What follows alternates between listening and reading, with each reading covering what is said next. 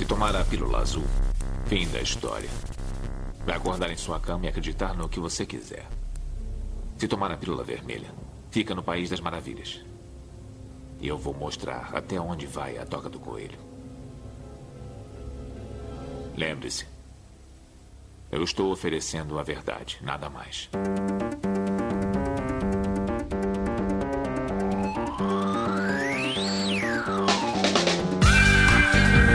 Magicando.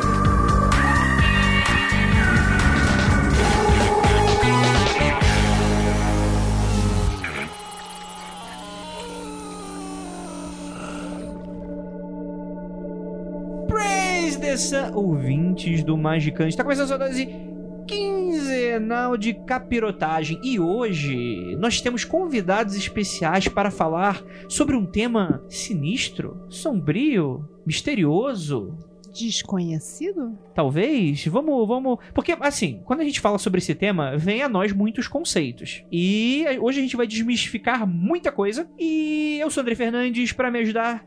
Temos aqui essa mesa maravilhosa: Juliana Ponzilaco, Lívia Andrade, Vinícius Ferreira, Mark Keller, Rodrigo Grola, mesa completa. E entrevistados de hoje. Porque a mesa ninguém se importa, mas os entrevistados são pessoas legais, então estão aqui para, né, adicionar ao tema e nos revelar muitos segredos vampíricos. Temos ele, nosso queridíssimo, o Senhor Lorde A, que é como o, o The Flash. Por favor, se apresente. Muito boa noite a todos, eu sou Lorde A, eu sou fundador do Círculo Strigoi, editor do Rede Vamp, escrevi um livro chamado Mistérios Vampíricos, uma série chamada Codex Strigoi e agora estou lançando pela Penumbra o novíssimo Deus é um Dragão, Cosmovisão Vampírica, caminho através dessa trilha há mais de duas décadas e é um prazer estar aqui com vocês hoje no Magicando. Perfeitamente. E temos aqui uma convidada inacreditável. E, e eu, eu, eu rainha, né? É uma. Então, cara, não tem nem roupa pra isso Não- hoje. não te- eu não tenho, Então eu vou cara. tirar, então eu vou tirar. É melhor tirar, melhor ficar vestido de céu. De céu? É melhor. Olha aí, é um céu, é um céu bem grande, hein? Esse céu é um pouco errado.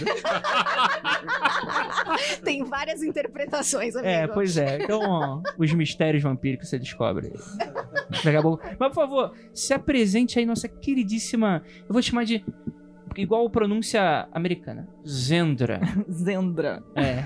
Chandra, e aí? Tudo bem? Tudo ótimo, meu querido. Eu sou a Chendra Sarrasa, sou a primeira sacerdotisa do Círculo Strigoi e estou no Círculo Strigoi desde 2010 2010. e atualmente eu sou a rainha da dinastia Sarrasa aqui no Brasil. Apenas. Vocês ouviram bem, né? O título. Vocês respeitem, hein? Olhe lá. E gratidão pelo convite de estar aqui hoje. Ah, que legal. Hoje a gente vai gravar sobre vampiros, vampirismo, mistérios vampíricos. Afinal de contas, vampiro existe? Vampiro é encosto? O que que é vampiro? A gente vai descobrir hoje no Magicando, logo depois dos recadinhos e a gente já volta.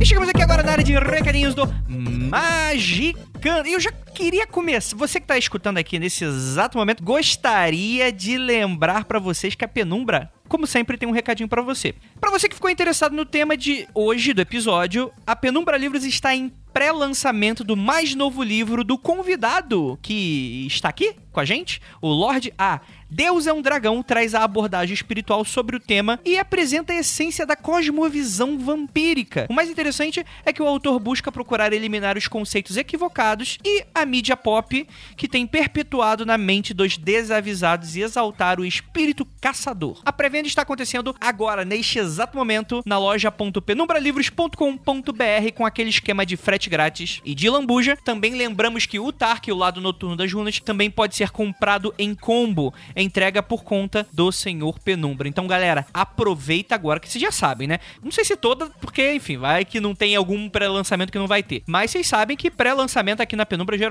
tem frete grátis e esse não é exceção. Então, galera, principalmente pra você que tá vindo aí de.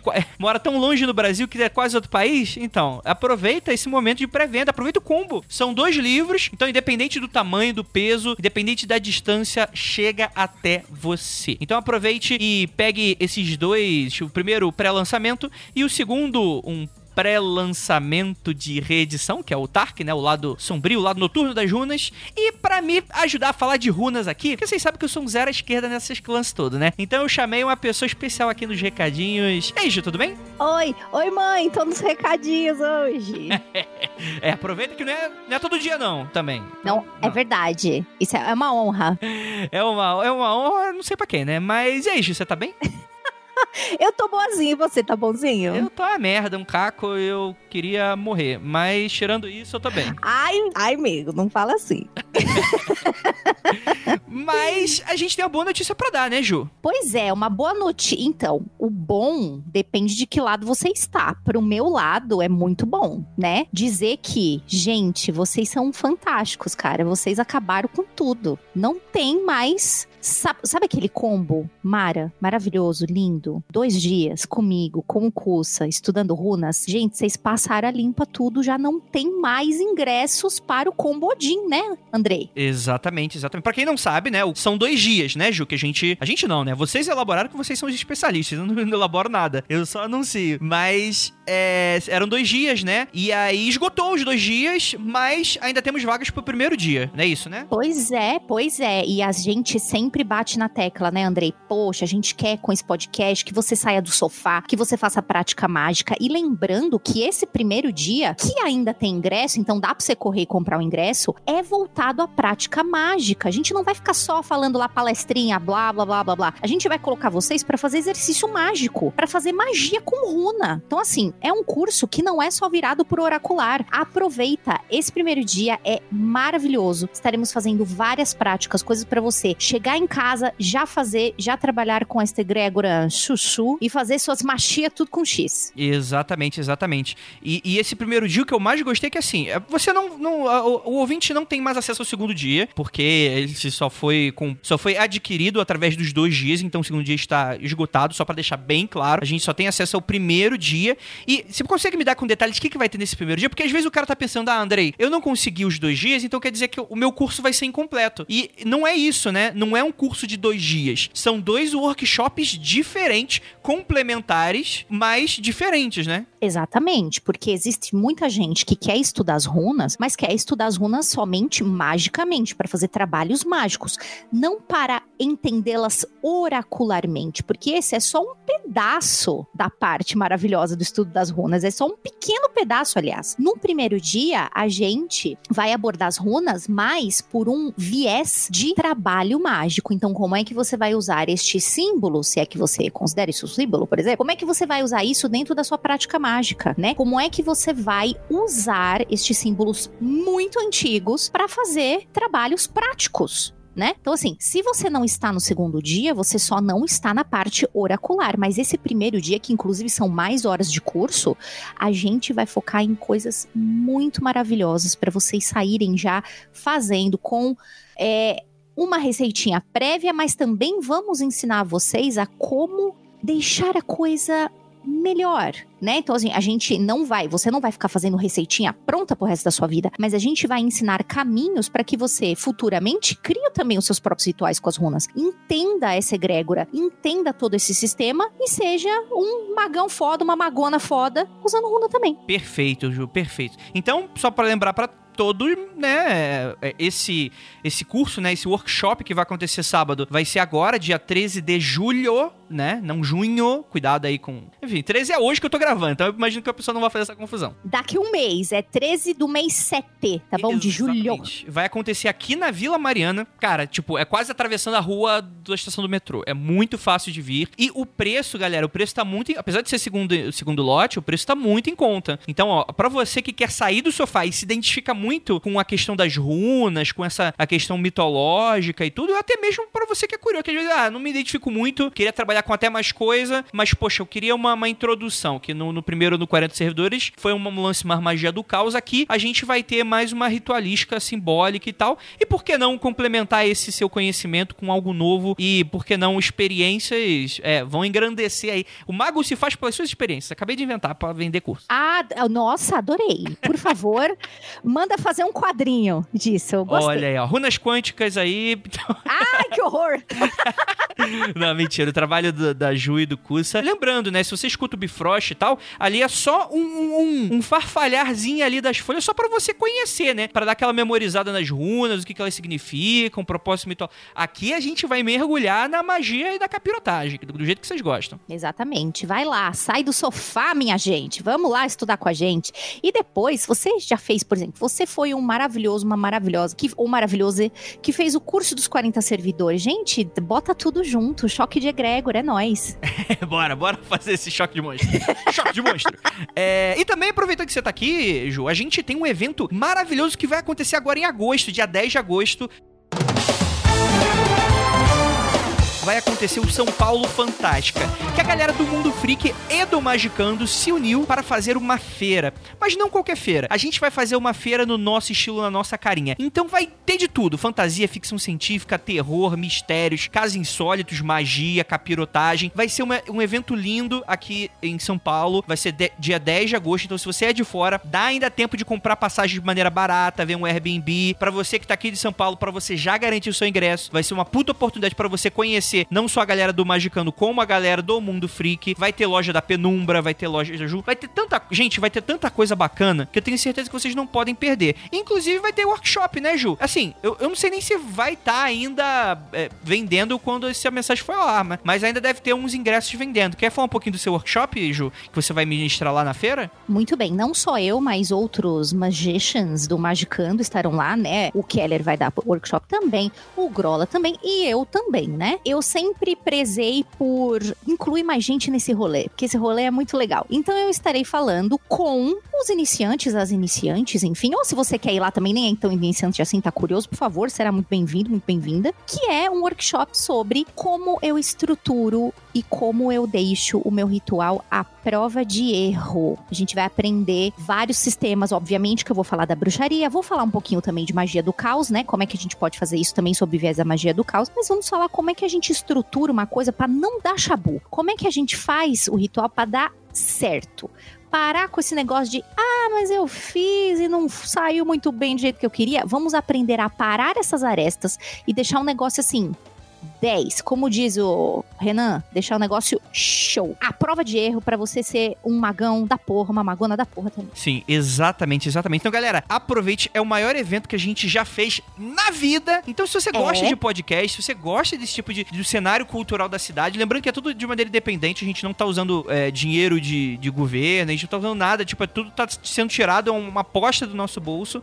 Então, por favor, a gente espera muito. O ingresso não tá caro, tá bom, gente? A gente sabe que, ah, às vezes um workshop é muito caro, porque, sei lá, são várias horas de, de aula e tal, né? Aqui o ingresso da feira é baratinho, 35 reais, você já consegue garantir. E aproveita, vai ter eh, eh, ingresso sendo vendido na hora, mas pra a gente ter um termômetro desse sucesso, a gente gostaria até que vocês comprassem aí online mesmo, pra gente, pra gente ver aí com vocês. Teremos muitos expositores muito legais, vamos falar sobre cinema, a gente vai falar sobre ufologia, vamos falar sobre capirotagem, tudo num palco. Vai acontecer das 10 às 9 da noite. Então, galera, aproveite que, ó, eu tô muito feliz com o sucesso que tá sendo esse evento.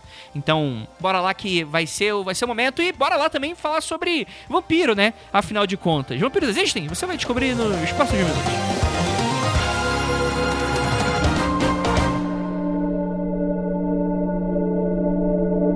Vamos lá, gente. Vampiro. Antes de qualquer coisa, é, tem um episódio lá no Mundo Freak que o Lorde A participou também. Pra quem não conhece, o Mundo Freak é o podcast do Ladinho, em que a gente lá dá mais uma abertura pra céticos, a gente fala mais sobre história e coisas nesse sentido. A gente lida muito com os mistérios, mas não coisas tão esotéricas. É o podcast acima, né? não é do ladinho, que a gente tá no subsolo do rolê. É, então. É, a gente- tem a sobreloja, a gente. A, como que é? Underloja? Como é que fala embaixo? Não, porão. Porão, né? É, tô montando em inglês de otário, né? A gente tá no porão do rolê, assim. É, então. É, E aqui o cético não tem beijo. é, já viu. Adoro. Já viu White Crowd? Estamos no porão da It Crowd Na salinha anexa. Exatamente. Pra que ninguém se ninguém sabe o que eu tô falando, então vai ficar sem entender mesmo. E no Mundo Freak, a gente gravou o episódio número 157, e em que a gente fala sobre vampirismo de maneira geral. Então a gente fala bastante sobre cultura pop, sobre história, né, sobre diversas questões aqui. Então, pra gente não perder muito tempo e você quiser saber um pouco mais, um pouco dessa faceta, da onde vem a imagem é, icônica do vampiro, né, é, para onde ele se alastrou e tal. Aqui no Magicando a gente vai fazer um especial da parte esotérica, afinal de contas. Um vampiro. Existe vampiro? Por favor, Lorde A, existe vampiro? Existe. Só que não é como você vê na cultura pop ou ouviu falar no folclore. Também não tem quase nada a ver com aquela história de parasita, energético, astral. Não tem nada a ver com encosto, com espírito obsessor. Esses equívocos são particularmente muito evidenciados aqui no Brasil, talvez por causa de materiais dos anos 60 e 70 produzidos pela Federação Espírita Brasileira, livros do Herculano Pires e outros autores. Então a culpa é do Kardec, ou não? Não, acho que eu não conheço a fundo a obra de Kardec. Tá bom. Mas eu acredito que essa história do vampiro como encosto, como Entendi. obsessor, é uma associação que, assim, explodiu muito forte aqui no Brasil, Andrei. Entendi. Lá fora não tem tudo isso. Mas vem cá, deixa eu, deixa eu então fazer uma pergunta pra vocês dois, já de início aí, por favor. Quem quiser comentar também comente. Essa imagem do vampiro como sendo essa coisa do sugador de energia, né? O sangue acaba se tornando muito contemporâneo, né? Não tão contemporâneo também, mas é um pouco mais recente do que diversas outras. Sei lá, você vai imaginar um cara na antiguidade, o cara começa a adoecer, ninguém, sei lá, tem um câncer, ninguém sabia que tinha câncer na época. Começa a adoecer, adoecer, adoecer, adoecer, e eu acho que é natural alguém pensar, ó, existe uma criatura, uma entidade, um ser que tá sugando a energia dessa pessoa. É, e isso tá disponível aí em diversas culturas da humanidade. Até, tipo, sei lá, a gente brinca muito dessa coisa de, de- Por exemplo, cabala hermética não existe na China, não funciona bem na China. Mas tem vampiro na China, por exemplo. Então é algo que um monte de gente, um monte de coisa compartilha aí com a gente. Como é que funciona? Bom, aí a gente lida, a primeira coisa de todas, a gente lida com o tal do vazio, né? O vazio, a escuridão, o caos, que vocês adoram, né? No Magicando, gostam desse tema. Eles são todos vizinhos, moram na mesma rua. Ou seja, as pessoas explicavam da maneira como elas podiam as coisas que aconteciam.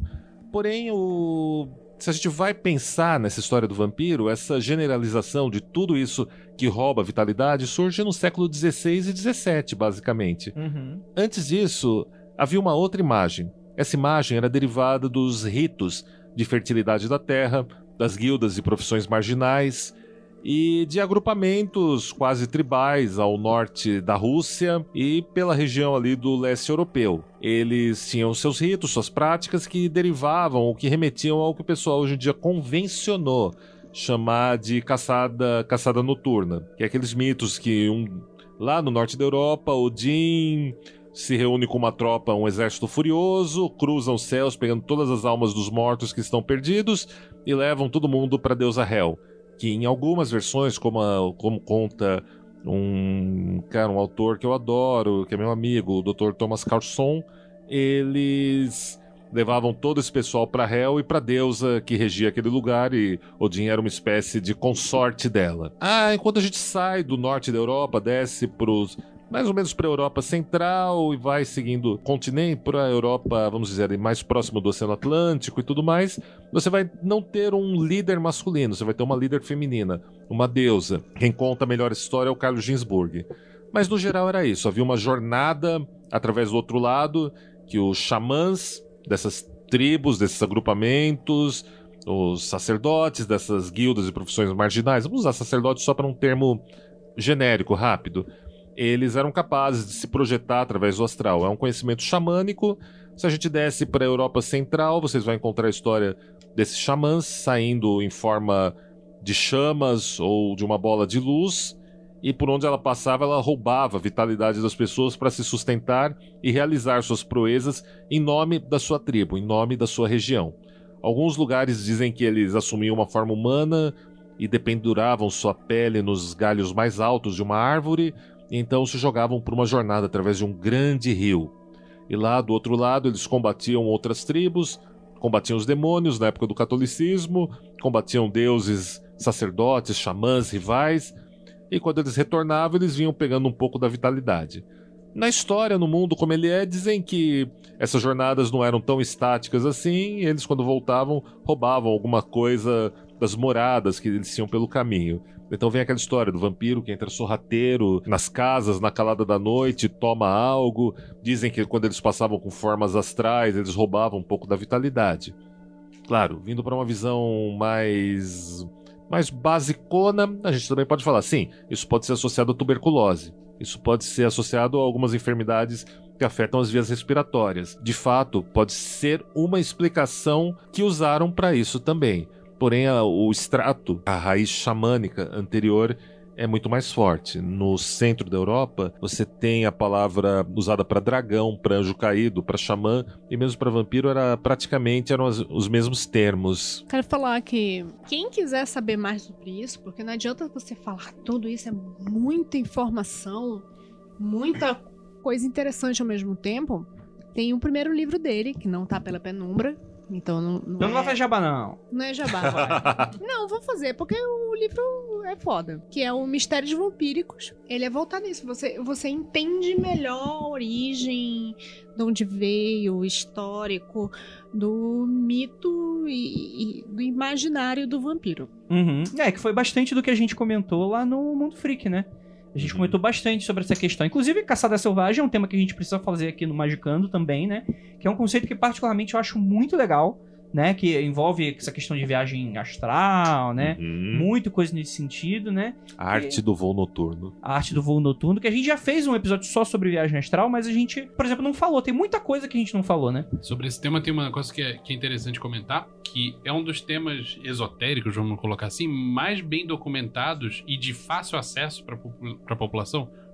Inclusive no Brasil, porque tem as obras do Carlos Ginsburg, que estão em português em versão pocket barato para quem quiser comprar. E com método. É, e, e assim, aceito pela academia. Então, tá aí o, o convite para quem quiser ler o Ginsburg, que é chato, mas é bom. Não, é divertido. Essa galera aí, ele é um dos mais divertidos pra você dar uma lida. Ainda assim, é chato. Não era chato e ruim. Divertido é muito forte. é, divertido é ver Godzilla, dois monstros, dois titãs se batendo. Mas é legal também, é legal também. Godzilla É. é legal. É, então. E, então, deixa eu ver se eu entendi. Então quer dizer que o termo vampiro, é, mais antigamente, em sua origem, ele funcionava como um termo guarda-chuva.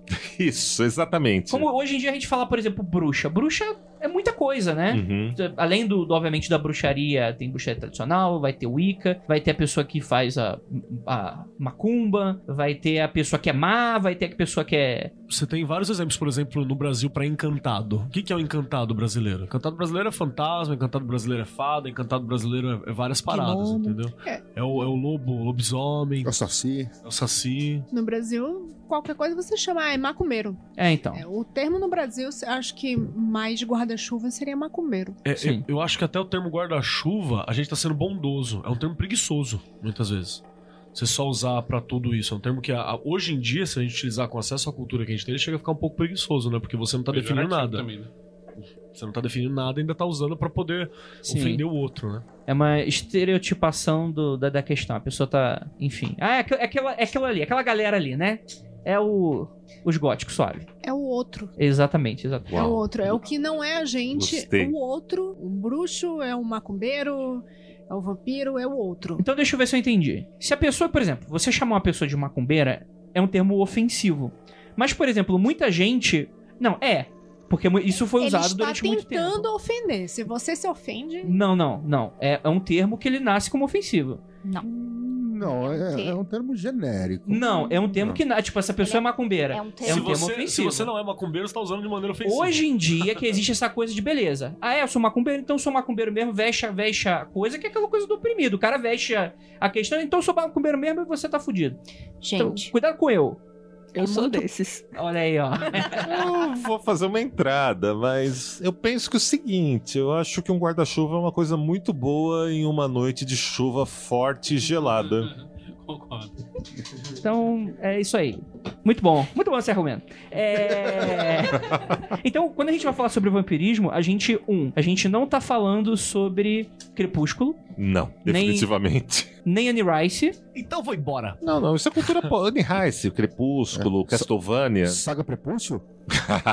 São, fazem parte da cultura pop. São Sim. interessantes. Anne Rice, sem sombra de dúvida, é uma inspiração, é uma referência. Eu acho que dos autores, embora tenha muito autor bom, mas eu acho que Anne Rice foi a primeira que tocou diretamente no arquétipo vampírico e conseguiu traduzir isso em uma obra extremamente rica, Andrei. Entendi, entendi. Mas é que eu, eu- me refiro a, a- na seguinte questão: do tipo, o que vocês fazem, por exemplo, não é um cosplay de Anne Rice. Definitivamente não. Exato, né? Então não, não seria isso. Não seria essa Não. coisa do, do vampiro pop. Ao mesmo tempo que não é o vampiro é, é, que vai pegar astralmente a pessoa e vai acabar com a pessoa. Olha, a Às gente vezes se não. inspira, a gente se inspira nas vezes não. figurinos dos vampiros da Anne Rice. A Sim. gente se inspira, né, em questão de visual, fashionismo e tal. Uau, é lindo, maravilhoso. Agora, em questão do vampiro cinematográfico, não tem nada a ver. Sim, sim. Não Então- tomamos sangue. Entendi. Então não é Eu acho também. que o clima, a atmosfera da Anne Rice, a densidade É legal, que ela dá né? aos personagens, é o que toca o nosso coração, toca a nossa sensorialidade, nosso, nosso senso estético, mexe muito com a gente. Mas assim, tipo, não, não se trata de ser um cosplay ou de reviver a Anne Rice na vida real. Então, é, é, o que é o vampirismo? O vampirismo é uma filosofia de vida? É uma prática mística? É um sistema místico? O que é o vampirismo? Agora eu peguei vocês, hein? Agora eu quero ver. Não, é- o vampirismo ele se divide em duas vertentes principais. Uma delas é o fashionismo e a produção cultural, onde basicamente você vai ter o pessoal lidando com um símbolo que você conhece do folclore e da cultura pop e daquilo que as pessoas ouvem de orelhada sobre vampiros. Então vai entrar nesse nessa história vai entrar inclusive os preconceitos, os papos furados e as distorções. E você tem a vertente da cosmovisão vampírica, da espiritualidade vampírica. Uhum. Essa ela começa a se condensar, ganhar forma, podemos dizer inclusive até se fundamentar, se organizar a partir de 1975 e 76, com o trabalho de- da norte-americana, que é a Goddess Rosemary, que é a fundadora da dinastia Sarrasra. Naquele momento, você tinha várias coisas acontecendo em relação ao arquétipo do vampiro. Então você tem a Goddess Rosemary no interior do estado de Washington, nos Estados Unidos. Você tem também o pessoal da que vai, o pessoal do Temple of the, Temple of Set, que vai criar uma Order of Vampire, vão inclusive usar o termo com Y, que vão também ter um contato com esse arquétipo e vão desenvolver um caminho deles. Vai passar o tempo, uma década pelo menos, os caminhos que estão mais firmes, mais organizados e que vão acabar ganhando uma perennialidade, uma duração, a gente vai ter essa linhagem então que vai vindo que se firmou na Sarrasra e do que vai vindo o pessoal da, da Temple of Set e dessa Order of Vampire deles. Esses caminhos vão se desenvolver mais ou menos paralelamente. Entendi, entendi, entendi. Falando sobre, sobre essa questão toda, a cosmovisão vampírica, né? Que você fala dessa- sobre essa questão da década de 60, década de 70. Tá, Você dá muito esse histórico histórico, né? Mas a cosmovisão vampírica vem da onde? Ela é a mescla de alguma coisa que já existia que não tinha nada a ver com vampiro? Ela é algo de algum manuscrito que vocês acharam? O que é essa cosmovisão? De onde vem? É interessante, é uma pergunta interessante, Andrei. Ela surge basicamente com grupos de pessoas que queriam explorar o vampiro como um arquétipo de poder, como assim como fizeram com a bruxa, assim como fizeram com o druida, assim como fizeram com muitos outros outros termos, né, que outros outras linhagens, né, que existem. E essa parte é interessante, porque ela surge com, com esse desejo, com esse intento, esse intento de explorar um lado caçador, um lado feral. Explorar formas de lidar com aquele sentimento do vazio. Explorar formas de lidar com uma certa estranheza que esses primeiros grupos percebiam em relação ao mundo, às pessoas. Eles percebiam que carregavam em si algo diferente, um legado daimônico, como a gente diz no Círculo Strigoi, um legado, um coração mais feral e um espírito caçador. A gente costuma dizer, a gente costuma desenhar, a gente costuma ilustrar na nossa mítica, no nosso imaginário, que é esse espírito caçador é o mesmo da consciência nômade. É aquilo que impulsionou os primeiros humanos a saírem do lugar comum, a se aventurarem, a caçarem, a descobrirem novas realidades, ampliarem os seus domínios, acharem meios de interagirem com a floresta, descobrir como soltava uma flecha, como disparava uma, como lançava uma lança de forma apropriada. Então é através desse contato com esse esse espírito caçador e esse coração feral que começa a ser a base da, da espiritualidade que a gente convencionou chamar de cosmovisão vampírica. Mas ela surge, ela se organiza por meio de sonhos, por meio de inspirações, por meio de pesquisas e o material que eles vão compilando nesses grupos. Os legados que vão se formando ali. Eu acho interessante o que você fala, que por mais que você não tenha, desculpe o, o, o termo pejorativo, mas o DLC da cosmovisão vampírica, mas é, a maioria das espiritualidades tem essa ideia do, do, do feral, do, do primitivo, do, do caçador, de alguma forma. E negar isso é um desbalanceamento que a pessoa coloca sobre si. Né? E Uhum. que é muito da atualidade. Tipo, você não aceita. Suprime Suprime. aquilo que você não gosta. Deixa eu complementar rapidinho o que ele falou. É, muitas espiritualidades, vírgula, né? Porque todas as espiritualidades monoteístas, por exemplo, abraâmicas, são o oposto disso. Elas são focadas em você suprimir o que existe de feral dentro de você. Então, isso eu acho que. Posso estar falando uma bobagem enorme, mas me parece Não. uma coisa de ressurgência de uma coisa ancestral que ficou varrida pra debaixo do tapete durante um período muito longo, né? O Vinícius e a Lívia me contaram que quando você leu Bruxaria Apocalíptica, você sentiu que tinha muito ali, o Peter Gray e tal, falando justamente dessa caçada, de ambos os lados, tanto a masculina quanto a feminina. Isso se aproxima muito a essa caçada que vocês também, na cosmovisão vampírica, é uma interpretação parecida? Era uma pergunta que eu queria fazer pra vocês. Eu acho que anda lado a lado. Eu acho que anda lado a lado, sim. Eu acho que Peter Gray, Bruxaria Apocalíptica, eu escrevi isso até, inclusive, quando eu fiz a minha, o meu review do livro. Era Peter Gray, eu queria ter escrito esse livro. eu adorei. Foi um livro da penumbra que eu li, reli. Vira e mexe, eu tenho páginas dobradas, é, linhas grafadas com lápis. Eu acho, eu acho que ele ilustrou muito bem muitas ele conseguiu achar termos e palavras e desenhar muito bem coisas que a gente também expressa, que a gente também vive, mas ele conseguiu fazer isso muito bem. Eu acho que tem uma conversação, sim, com, com o livro. Eu tive acesso, né? Porque como eu aj- ajudei a fazer a capa, Maravilhosa. eu tive acesso a... a capa do privilegiado. quê? A capa do livro do, do Lord A. Deus é um dragão. Do Deus é um Dragão. Fui eu que fiz o desenho, a Lívia que fez as cores e consertou o desenho que eu fiz. Trabalho magnífico. Vocês foram magníficos. É uma capa mais linda que a gente já teve. Show de bola, fico felizão. E, e eu tive acesso privilegiado, né, ao livro pra dar uma olhada. Eu li acho que uns, sei lá, uns 40, 50% do livro, não consegui completar. Because, Sem spoiler. é, because Puck, né, essa merda. Como sem Encosta. spoiler, já tem spoiler no, no- no- Deus é um dragão. Chega no final, Deus é um dragão. Ele descobre que é o Não não. Isso aí é tipo nos 20% do livro você já descobre isso aí. Ah, é? É. Ah, entendi. E, spoiler. e tem uma, uma, uma parada que eu acho que ele conversa muito com Bruxaria Apocalíptica no sentido deles serem complementares, assim. Eu acho que um, é, você ter os dois na mão, você tem acesso a todo um sistema é, específico para exploração individual e, e por aí vai. É um sistema, é um sistema fechado. Não é tipo, ah, é magia do caos, não. É um sistema. É uma proposta de uma observação, de uma posição e de um sistema de exploração. Isso é muito bacana. Isso é muito A bacana. partir você de um ponto de vista a muito partir, específico, a né? partir de um ponto de vista que não é o de uma ovelha. Essa eu acho que é o principal. Porque quando a gente fala sobre, sobre a- as religiões monoteístas, né? Exceto por uma única passagem bíblica onde Jesus olha pra galera e fala assim: ó, mas vocês têm que ser ligeiro que tem serpente, hein, cuzão? Não pode ser só pomba toda hora, não. Mas a galera, obviamente, esquece disso sempre que pode. É, ela sempre faz essa brincadeira de que você tem que ser ovelha, uma aceitar, liderança. Ou, ou não, maninho. Cristão só é ovelha na, na, na luz, filho. A hora que a, que a- que a- noite cai é tudo cobra, mano. É mesmo? Mas aí deixa de ser cristão, né? Aí é tudo Finge que não varão. é, né? Mas Finge que não é, né? aí- Aí vira tudo varão, varou. É, esquece tudo, tudo, a porra toda. Fora o, a vara e a cobra, continuando a- a parada. E, então eu acho que ele é meio que os dois, né? O, enquanto o Peter Gray ele tem uma parada de um levante, que ele é também social, mas é um grito de desespero e é um faça alguma coisa, né? O Deus é um dragão, ele é também uma exploração interna, assim, tipo, faça alguma coisa em você, mude a sua posição, o seu olhar. Então é, é muito bacana pra você colocar. Acho que tem que ter combo, hein? A penumbra, só avisando. Estão estão falando aqui. Acabaram de falar isso aqui. A Sofia acabou de falar. Quero bruxaria apocalíptica.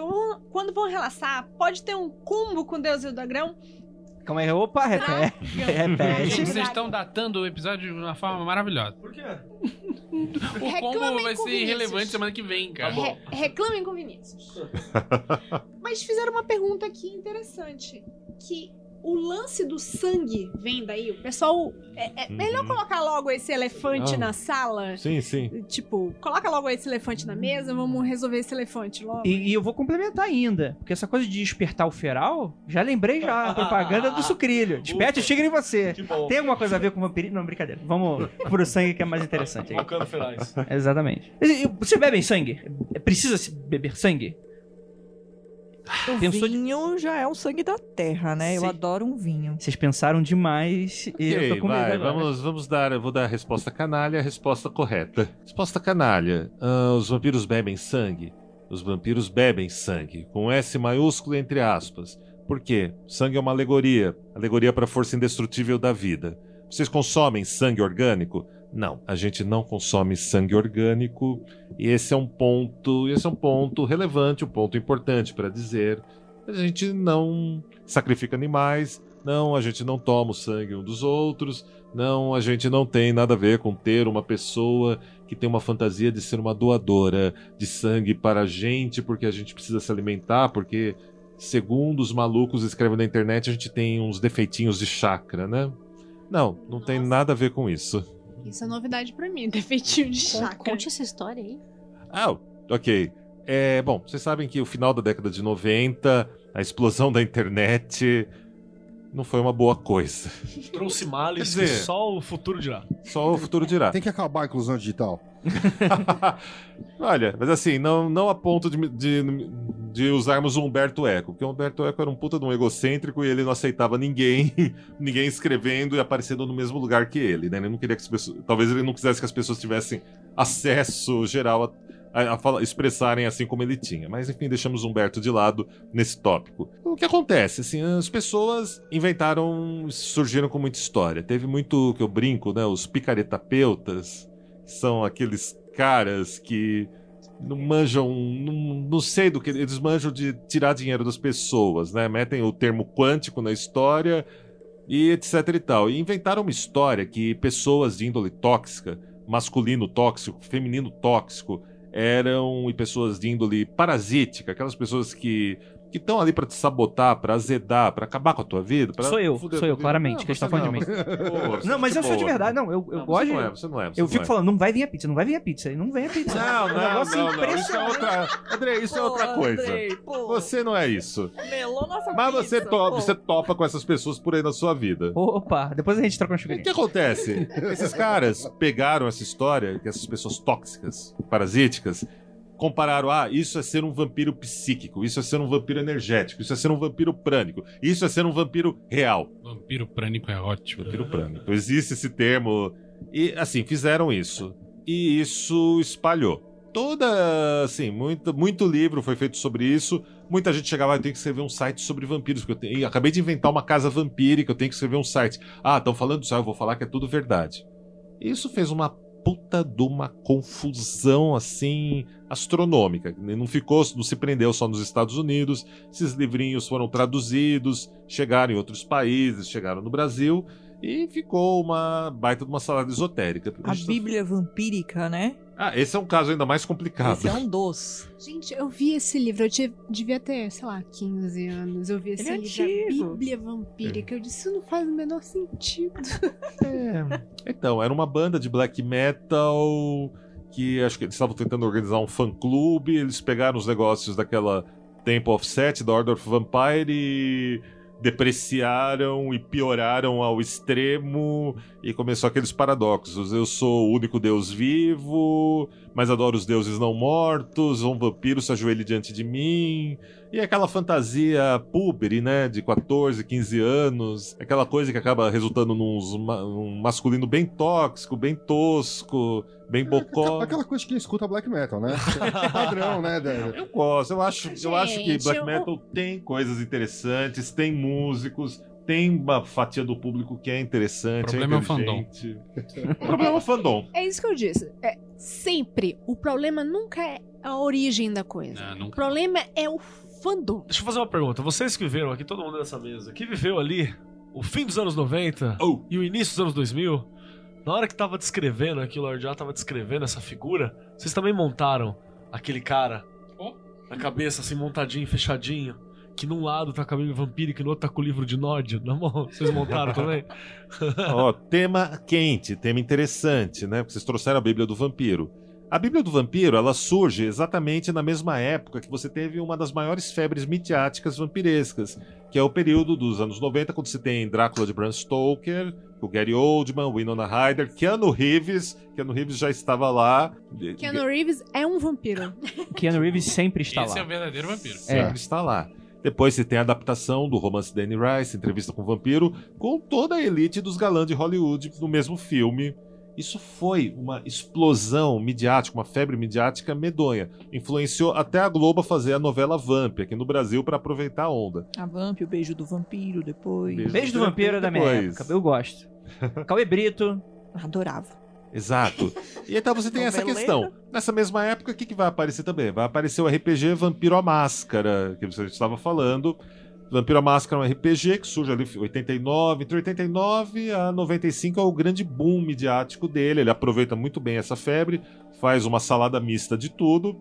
Ele pega, inclusive, uns negócios quando ele fala de Caim, ele pega umas orelhadas do que eles viram na bruxaria tradicional, misturam com outras coisas. Vai surgir um autor americano chamado Michael Ford, que vai, ele surge nessa época e tenta, ele vê tudo isso acontecendo e tenta dar um jeito de incluir vampiro a qualquer custo na obra dele.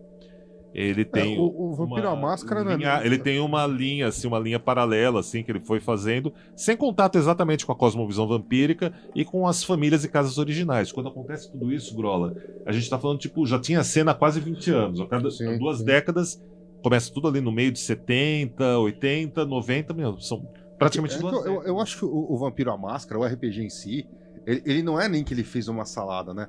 Ele, ele, precisa, ele criou realmente uma Ele criou um estrutura de universo- storytelling. universo ele precisava, é, ele precisava criar um, um, um argumento para aquilo ter uma base, né?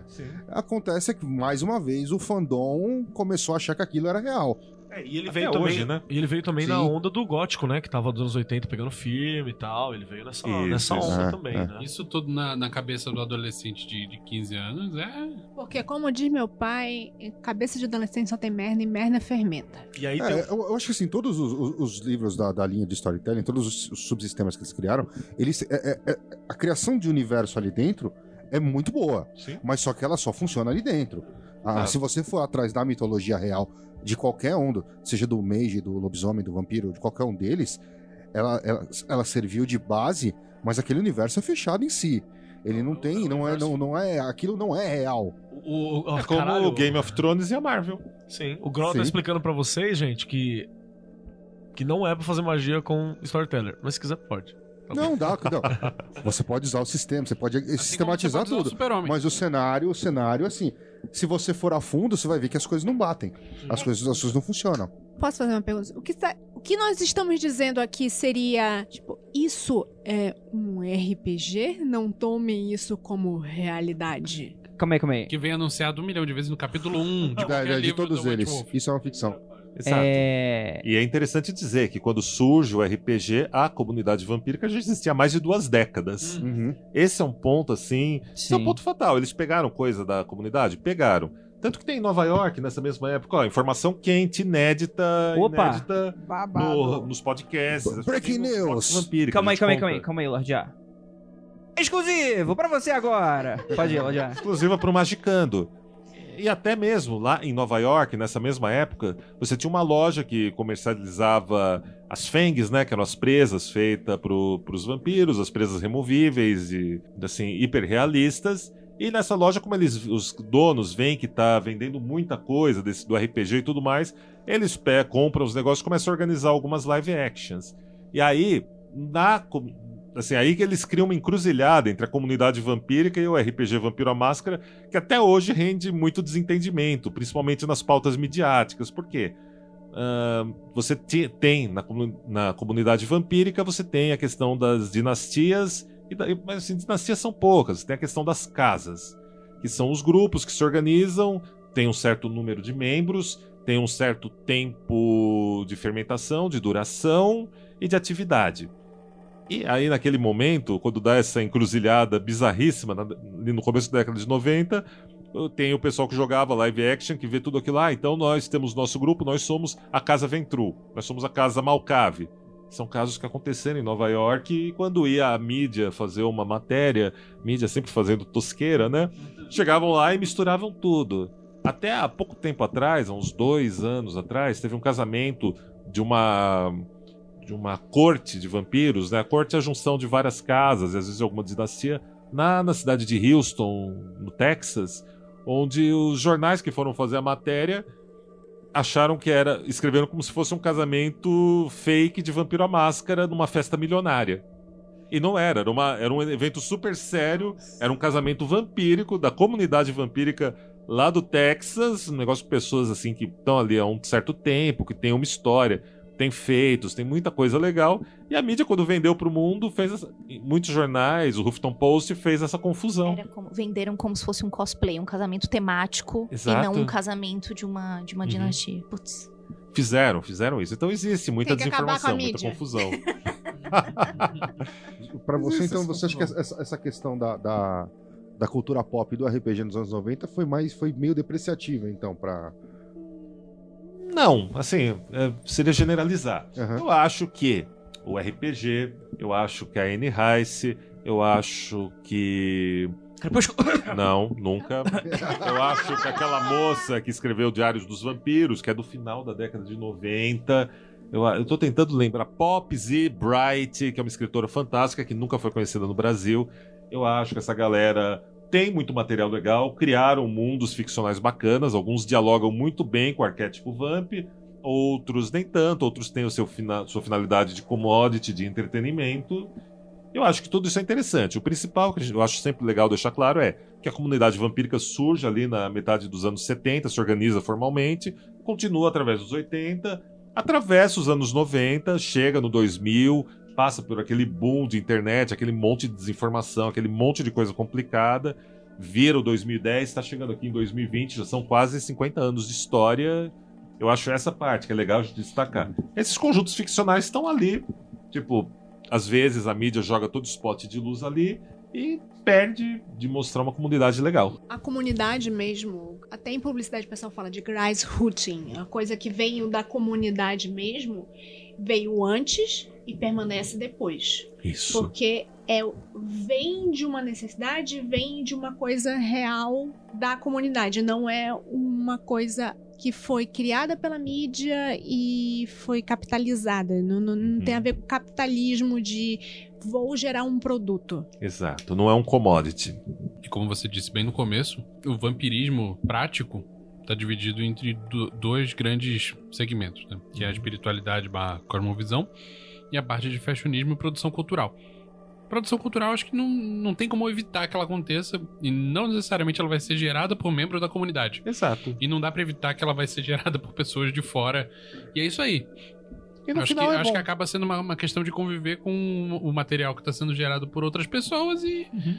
e abraça o que é ruim, joga fora o que não presta e bola pra frente, né? Isso. Faz sentido essa visão? Todo, é o que eu falo, é o norte, né? Obra inacabada é a boa e velha maturidade, né? Tipo, eu sou fã declarado de True Blood. Nunca tive paciência pra assistir o Vampire Diaries, o seriado, nem os desdobramentos dele, mas eu achei que True Blood foi um grande seriado até as duas últimas temporadas. E não me fez mal nenhum, pelo contrário, atraiu atenção, deu um viés mais maduro. Agora vem aquela série inspirada no livro do Joy Hill, que é a Nosferatu. É, também é uma outra visão de vampiro, eu acho que é legal. Eu achei que até o The Strain, do Chuck Hogan e do Del Toro, é um seriado fantástico. Ao mesmo tempo que eu achei Academia de Vampiros um pé no saco, e eu achei Amantes Eternos ah, o mesmo que Entrevista com o Vampiro foi pra geração dos anos 90. Meu filme favorito de vampiro é o Que Fazemos nas Sombras. Oh, esse é magnífico. Olha aí. ó. E a série, What We Do in the Shadows, tem a série Eu agora. não vi a série ainda. O terceiro episódio, Vinícius, é uma obra de arte. é um parasita É, emocional eu contra um parasita psíquico. Duelo dos dois. Fantástico. Deixa eu então fazer uma pergunta e tal. Vocês falaram que rolou muito essa confusão, principalmente no início, sei lá, nesse, Década nessa, de 90. nessa me- meiuca entre 80 e 90. É, é, é nesse espaço de tempo que você não existia, Andrei. E que foram Exatamente. tempos muito confusos mesmo, né? Pra todo mundo que tava Por que, que a. Lívia tá me atacando? O, o espaço de tempo entre os anos 80 e, e 2000 ele é o chamado Era Grunge.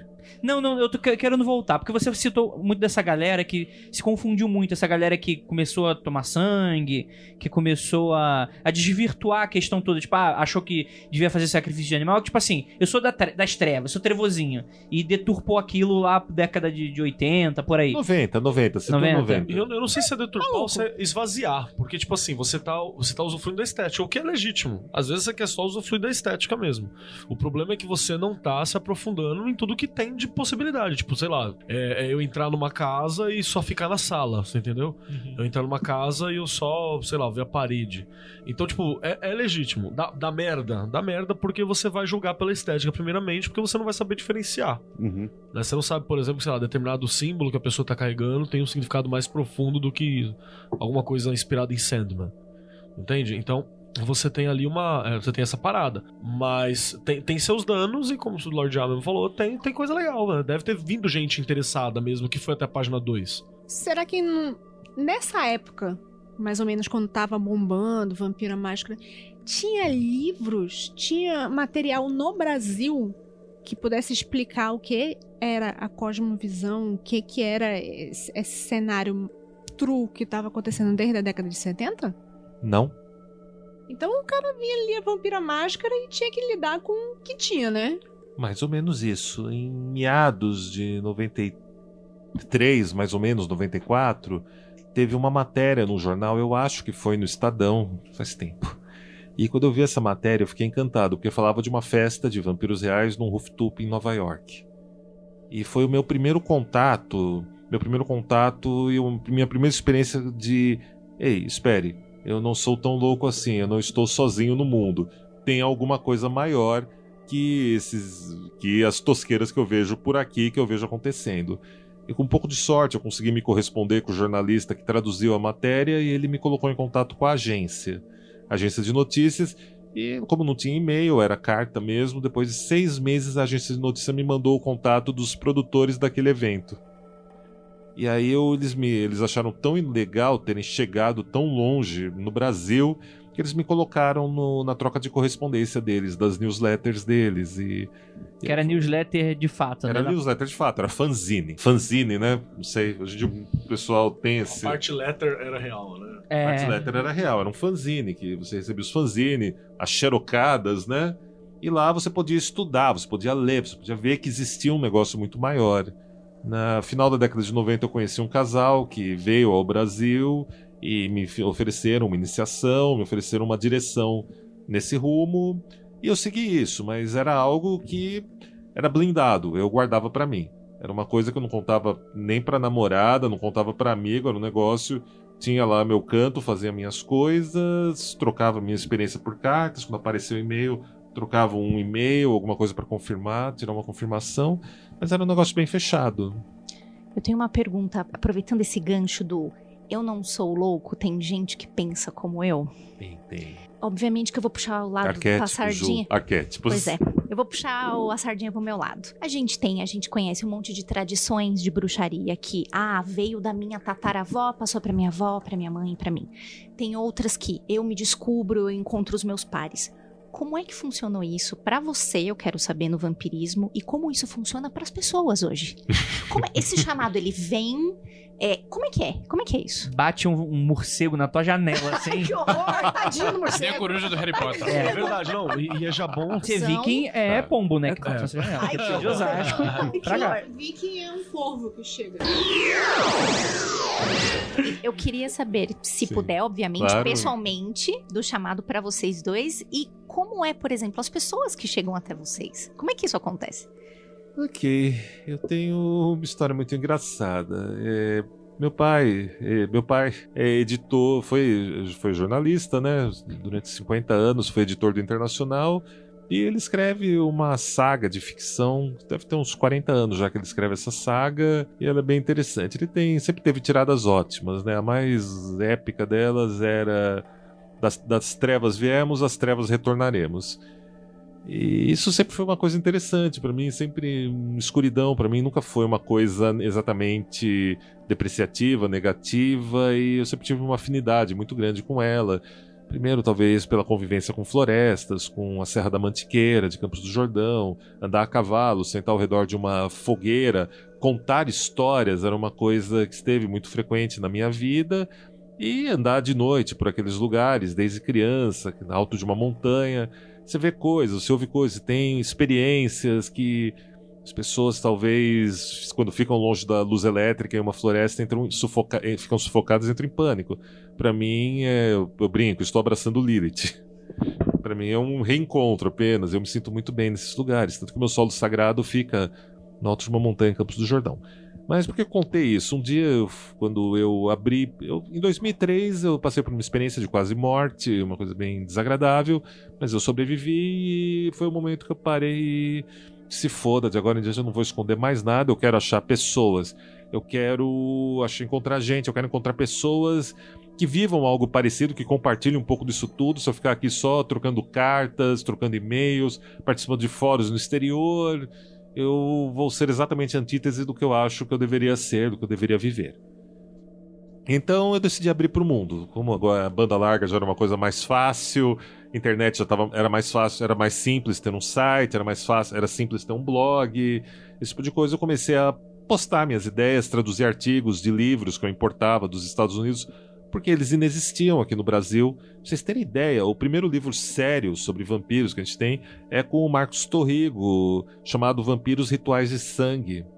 Foi o primeiro livro sério que a gente teve de vampiro, porque é manual prático do vampirismo que o Paulo Coelho levou à fama, mas foi o Toninho Buda que escreveu e depois um outro cara. Gente, aquilo pode ser legal para quem lia a revista Planeta e acreditava em tudo que via lá. Eu gosto do Pellegrini, eu adoro, eu adoro, eu gostava da revista Planeta, mas já que estou na minha área de ação, minha área de conhecimento, tipo, gente, é, vamos ter um pouco de filtro, né? Não é, não é desse jeito. Mas Vampiros Rituais de Sangue foi o primeiro livro sério. Embora na primeira versão dele era quase um manual telêmico. Aí teve, assim, e na época eu e o autor a gente nem se conhecia, a gente se conheceu anos depois, né? E, bom, aí assim, a vida andou. Na época ele entrevistou um Zé Ruela, que foi até num programa de televisão cortar o peito pra dizer que fazia uma missa de sangue e pegou mal pra caramba naquela época. A gente teve que colher os resultados. 2003 é um ano complicadíssimo, porque assim. Primeiro, eu cheguei e falei que era a comunidade vampírica, que tinha vertente fashionismo, espiritualidade, traduzia textos, e, meu, virou uma referência. Os blogs, os sites que eu colaborava, o meu site, o The Mausoleum na época, explodiu. Era acessos assim que o site ficava fora do ar porque a gente estourava o plano rapidinho. Tinha que contratar sempre um plano mais pesado. E isso atraiu a mídia. Quando eu vi, eu já estava em rede nacional de televisão no Jornal da Noite com o Roberto Cabrini. Por causa, o quê? Temos um vampiro no Brasil. E vieram, a, a mídia veio em peso. Apareceram pessoas de toda parte. E aí aquela coisa, apareceu muita gente doida, mas apareceu muita gente legal. Eu, particularmente, quando eu falei o que eu era, comecei a escrever, eu tinha esperança que aparecesse uma meia dúzia de pessoas interessantes, inteligentes, que pudesse tomar um vinho, conversar, de repente até quem sabe ensaiar alguma coisa de espiritualidade. E a resposta foi muito grande, foi muito forte, então a gente viu um pouco de tudo. Ah, teve pessoas que eu quero me educar mais, eu quero aprender mais sobre isso, quero aprender com você sobre isso. Teve pessoas que chegaram jactando, jactando que eram coisas que eram coisas que nunca foram.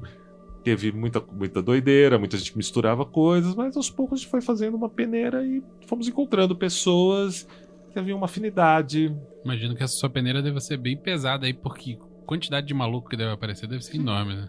Ah. Todo rolê aparece muito maluco, nesse deve aparecer bastante. Eu lembro do André Bianco. Já foi pior. É. O, o André Bianco fazendo toda entrevista, ele fala: Não, não, não transforma ninguém em vampiro, não, não, eu não sou um vampiro. o cara, o cara não Opa, consegue se livrar Opa, disso. André Bianco, os vampiros Bianco são de de Osasco. Osasco. Bianco é de Um dos melhores contistas brasileiros da atualidade. Sim, adoro Bianco. Bianco é massa demais. Gosto muito dos livros dele. Mas eu vou colocar o Lord A aqui. Vou colocar o Lord A aqui na- no spotlight, mais ainda, porque eu sei de uma história. Eita. Por causa desse. Todo mundo ficou conhecendo você. Você sofreu um exorcismo na rua?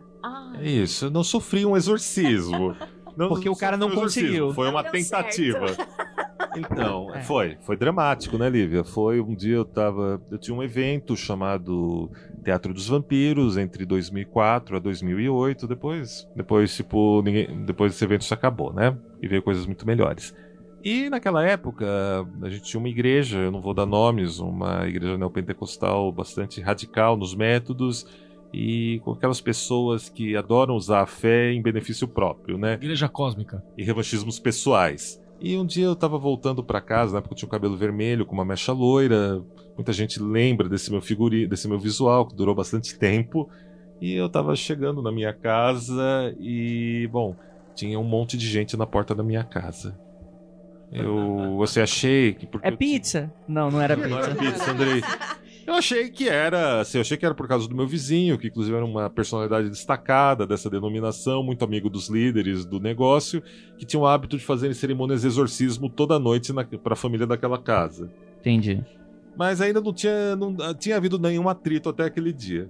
E aí, quando eu cheguei, essas umas 15, 16 pessoas me cercaram. Com tochas e ancinhos? Não, não, não. Tudo com camisetas da igreja e começaram a gritar ferozmente. Ferozmente. Um deles, o mais exaltado, que era o pastor do grupo de jovens, fazendo discurso, erguendo o dedo, brandindo. Brandindo que Lúcifer e Satanás não tinham mais poder, ele estava lá, um outro gritando uns negócios. Devia ser contra Exus e alguma coisa. Xerebe. Cantorábia, Síbia, Foi, foi. Zenébia, Chubirigurá. Chubrigurá. Sim, foi um negócio. Pra mim, assim, naquela época foi uma coisa assim bastante assustadora, né? 15 pessoas. Não, pera, pera, não. Tá. Ah, vamos, vamos ao básico. Ah, deixa eu ver se eu entendi. Vocês vieram aqui me dizer que eu estou protegido, que vocês estão vibrando boas energias por mim, vocês estou sob a proteção do Deus de vocês, estou sob a proteção de vocês. Gratidão, galera. Muito obrigado. Eles ficaram ainda mais ferrenhos, mais pesados e começaram a fechar o cerco. Eu parei, é, eu acho, tentei ainda sorrir um pouco. Ah, não, tá. Apontava pra um, apontava pra Não, obrigado, cara. Nossa, é isso aí. Essa Isso é força, esse pegadinha do empenho. Muito bom, estamos juntos, é isso aí. Ah, fecharam um pouco mais o círculo. É, Bom, eu acho que a casa caiu, né? Então o que, que eu faço? Bom, qual que é o maior que tá fazendo mais barulho? Eu vou pra cima dele. E fui pra cima do cara, não cheguei dando porrada, mas cheguei dando uma intimada e. Ó, é o seguinte, tá, então você faz a.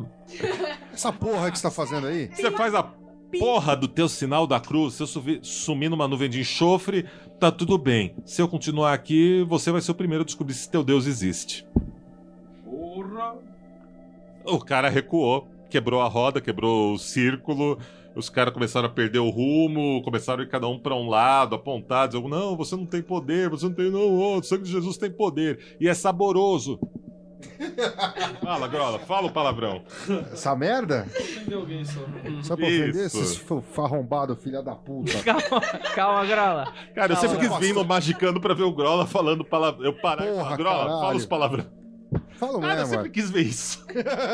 Ó, tem que acabar o cristão. Tem que acabar Calma. essa porra. Enfim, Lívia, os caras daí debandou os negócios, os caras ainda saíram ameaçando e tudo mais. Aí, pra me retribuírem na semana, uns- umas semanas depois, né? Eu sou DJ, eu sou DJ hoje já há 21 anos. Mas discoteca em eventos undergrounds, eventos alternativos, às vezes em festas, em festas maiores. E geralmente de sexta-feira era uma época que eu saía sempre pra discotecar e tudo mais. E umas semanas depois chegou minha mãe pra mim, né? Época eu tava morando, tinha voltado a morar com os meus pais depois de um longo tempo sozinho. E ele, minha mãe falou: ai, não, tá horrível, ainda bem que eu vou viajar. Porque toda sexta-feira vem o bispo fulano aí, eles fazem um show de horrores, batem nas paredes, gritam e não sei o que. Não sei o que esse povo louco tá fazendo mais. Isso não é religião, isso é não sei o que. Nossa, que foda. E meus pais viajaram e aquela teve umas semanas que eu tava sem trabalho tinha que ficar em casa. E uma sexta-feira eu tava lá, de repente começou a encher a minha rua de carro e, não, parecia festa lá na casa, os caras vindo pra fazer um exorcismo. E, meu, tá, tudo bem, 8 horas da noite, até as 10 os caras despeçam os demônios, né? Bom, era 11, era quase meia-noite, a festa ia longe, pior que baile funk. Pior que pancadão. Pancadão de Zona Sul, que é aquele negócio que fecha alguns quarteirões e fica aqueles caras com aquelas motinhos com escapamento estourado, insuportável. E os caras fazendo show, e eu, meu. Tipo assim, a primeira noite tá, deixa, é o culto dos caras, vai, tipo. Ah, você já passou? Tá, deixa, vai, deixa pra lá, você não precisa se meter com esses caras. Na sexta-feira seguinte, Eu tava sozinho lá e os caras começaram a repetir o espetáculo. Eu fiquei de saco cheio, peguei as, desci meu som do quarto com umas caixas enormes, peguei meus CDs do Imperor, do Marduk, do Immortal e do Dimo Borger pra ficar pop. pra dar aquele, aquele tempero. todo mundo, É, né? O exatamente. Dimo Borger. Dimo E as- até minha, minha avó escuta. que bom moderno. E bom, e aí esperei os caras começarem o show de horrores. Deu 10 horas da noite, os caras ficando ainda mais pesado. Bom, 10 horas da noite é um bom horário pra esses caras pararem. Ó, não sei quem é você, demônio, mas 20 pessoas contra um demônio só é sacanagem. Emperor no máximo. No quintal, no- na garagem da minha da casa dos meus pais. Acho que o demônio virou pro Lorde Acabou. fez Acabou o ritual, acabou tudo. O cara em pessoa chegou no meu portão. O que você pensa que você está fazendo? Começou a, meu, começou a me xingar. Poxa, o cara zoa tudo isso várias noites seguidas e só porque você botou a música. uma- O problema é você. O problema sou eu. O problema é sempre o outro, ó lá. Música de qualidade. Mas era a música, mas era música de qualidade. Acabar o cristão. Não, e aí o cara gritando, gritando, abaixou um pouco o som pro cara. Eu não dou a mínima. Eu tô torcendo pro seu adversário. Som no máximo. Cinco minutos, o pessoal indo embora, me xingando. Acabou, acabou, acabou. Demônio round 1. Cara, é, é- é como você falou na live, é tipo assim, né, não ser uma ovelha, né? Não, não seja o cuzão, não, não seja o NPC da sua vida. O cara tá lá zoando tua vida e você vai lá e coloca o Império pra tocar e, e, e, e o Demônio barraco. wins. Então, É, é ele legal. tentou repetir a dose na semana seguinte. É claro que eu fui um pouco pior.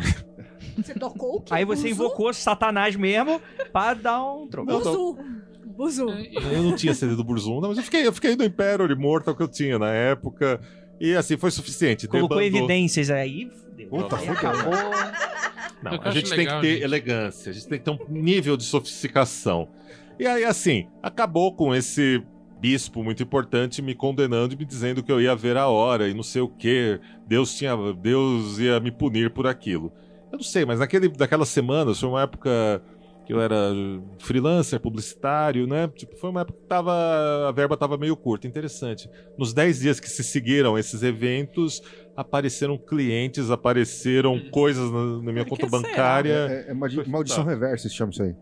O pessoal que Eu descobriu acho que que- foi o demônio agradecendo, quem sabe. O pessoal que descobriu o que que foi que o Lorde já colocou pra tocar. Colocou o disco da Xuxa ao contrário. Mas olha só, a gente tá contando essas histórias que são bem bacanas e, e- e bastante curiosas. Imagino que essa não tenha sido contada ainda em algum podcast, inclusive inédita. Porém, isso tudo exemplifica como, sem fazer ritual, sem fazer nada disso, você tá exercendo a espiritualidade vampírica, que é não seja um bundão, né? E, seja, e você tá botando o espírito feral pra fora. É tipo, não seja um bundão, é, é tipo a cosmovisão vampírica dos mano. Pelo amor de Deus, ele não fala É, isso. não, no- isso aqui sou eu falando, gente. Desculpa. Essa é a versão de Osasco. Não, Grande é, que, é que- é Osasco. que você tem essa, essa coisa de. é, vou utilizar a minha fé, porque quando eu utilizo a minha fé, eu posso fazer o que eu quiser. Inclusive encher o saco da vizinhança inteira. Só que não, cara. Só que não. Existem limites.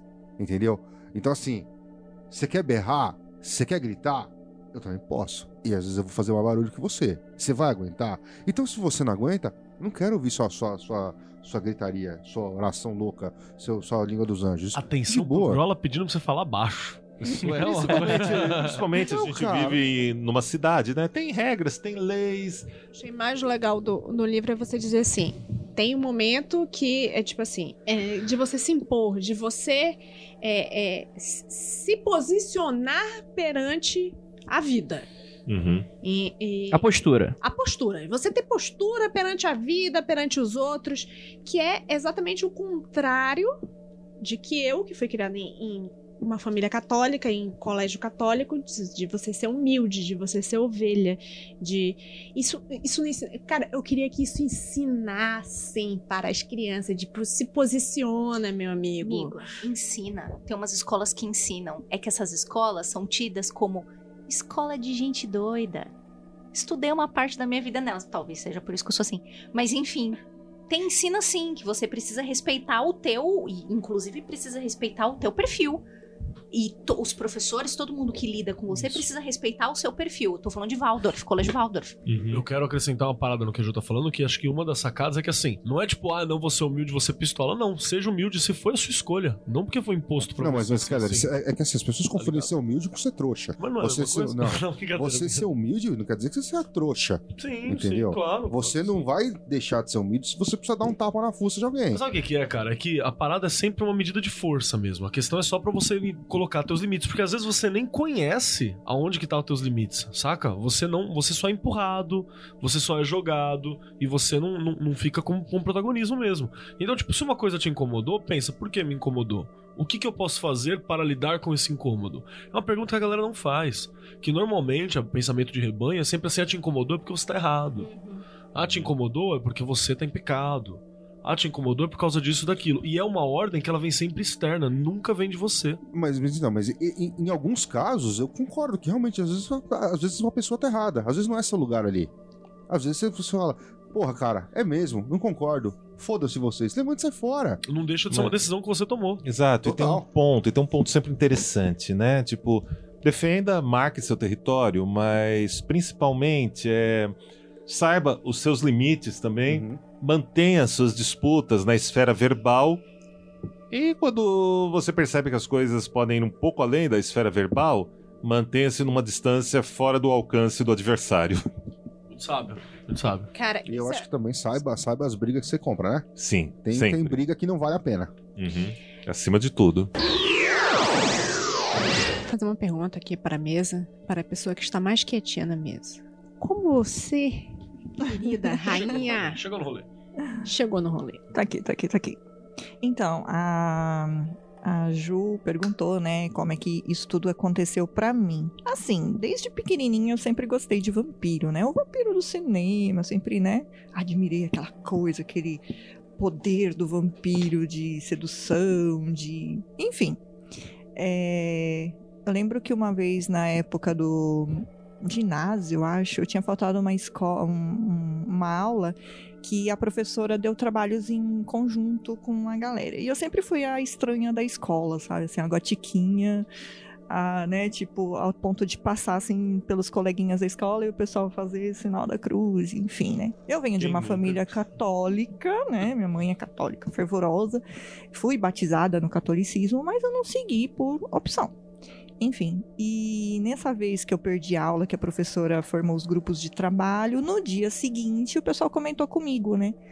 Ai, você perdeu a, a professora ontem fechou os grupos para fazer um trabalho sobre tal coisa e tal. Eu falei, putz, eu não posso ficar sem nota, né? Eu devia ter uns oito anos na época. E aí eu cheguei na professora e falei, professora, como é que a gente pode fazer, né, para eu poder estar adquirindo a nota e tal? Ela, ó, você vai ter que fazer sozinha. E eu lembro que era professora de história, alguma coisa assim. Aí eu peguei e falei, tá, professora, então vou fazer o seguinte. é, eu posso falar sobre o Conde Drácula? E eu assim, né, os olhinhos já brilhou. Aí ela, pode, pode sim, vamos fazer. Aí eu já combinei com a professora de criar todo um climão na sala e tal. E eu estudava à tarde, né? Nem pra ser à noite. Mas enfim, a professora fechou as janelas, as persianas da sala e tal. Eu arrumei uma música instrumental bem da hora. E eu fui pro banheiro pra poder me caracterizar uma vampira transformada. Então veja lá. Eu tinha oito anos, eu nem sonhava que tinha todo esse universo vampiresco que hoje eu me encontro. E aí eu estudei, pesquisei sobre né, o Conde Drácula e tal. E aí eu fiz uma historinha como se o cara lá apareceu pra mim numa noite e me transformou. E eu tinha, as mar... tinha feito as marquinhas de mordida no meu pescoço. E enfim, só que eu ganhei nota 10 nessa apresentação. Eu me identifico tanto com o tema que eu saí nessa vantagem. Enfim. Aí na minha adolescência eu comecei a ler. Eu sempre gostei de coisas místicas, né?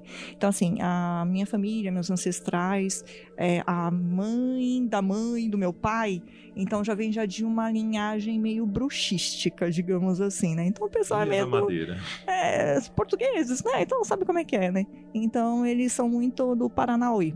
E eu acho que eu herdei esse DNA espiritual da- dos meus ancestrais. Enfim, sempre gostei do, do oculto, de magia. E quando eu era adolescente, eu comprava os livros de Wicca, enfim, tinha meu altar, fazia minhas coisinhas, mas assim, eu não tinha um coven, um coven, né? Eu sempre fui solitária, enfim.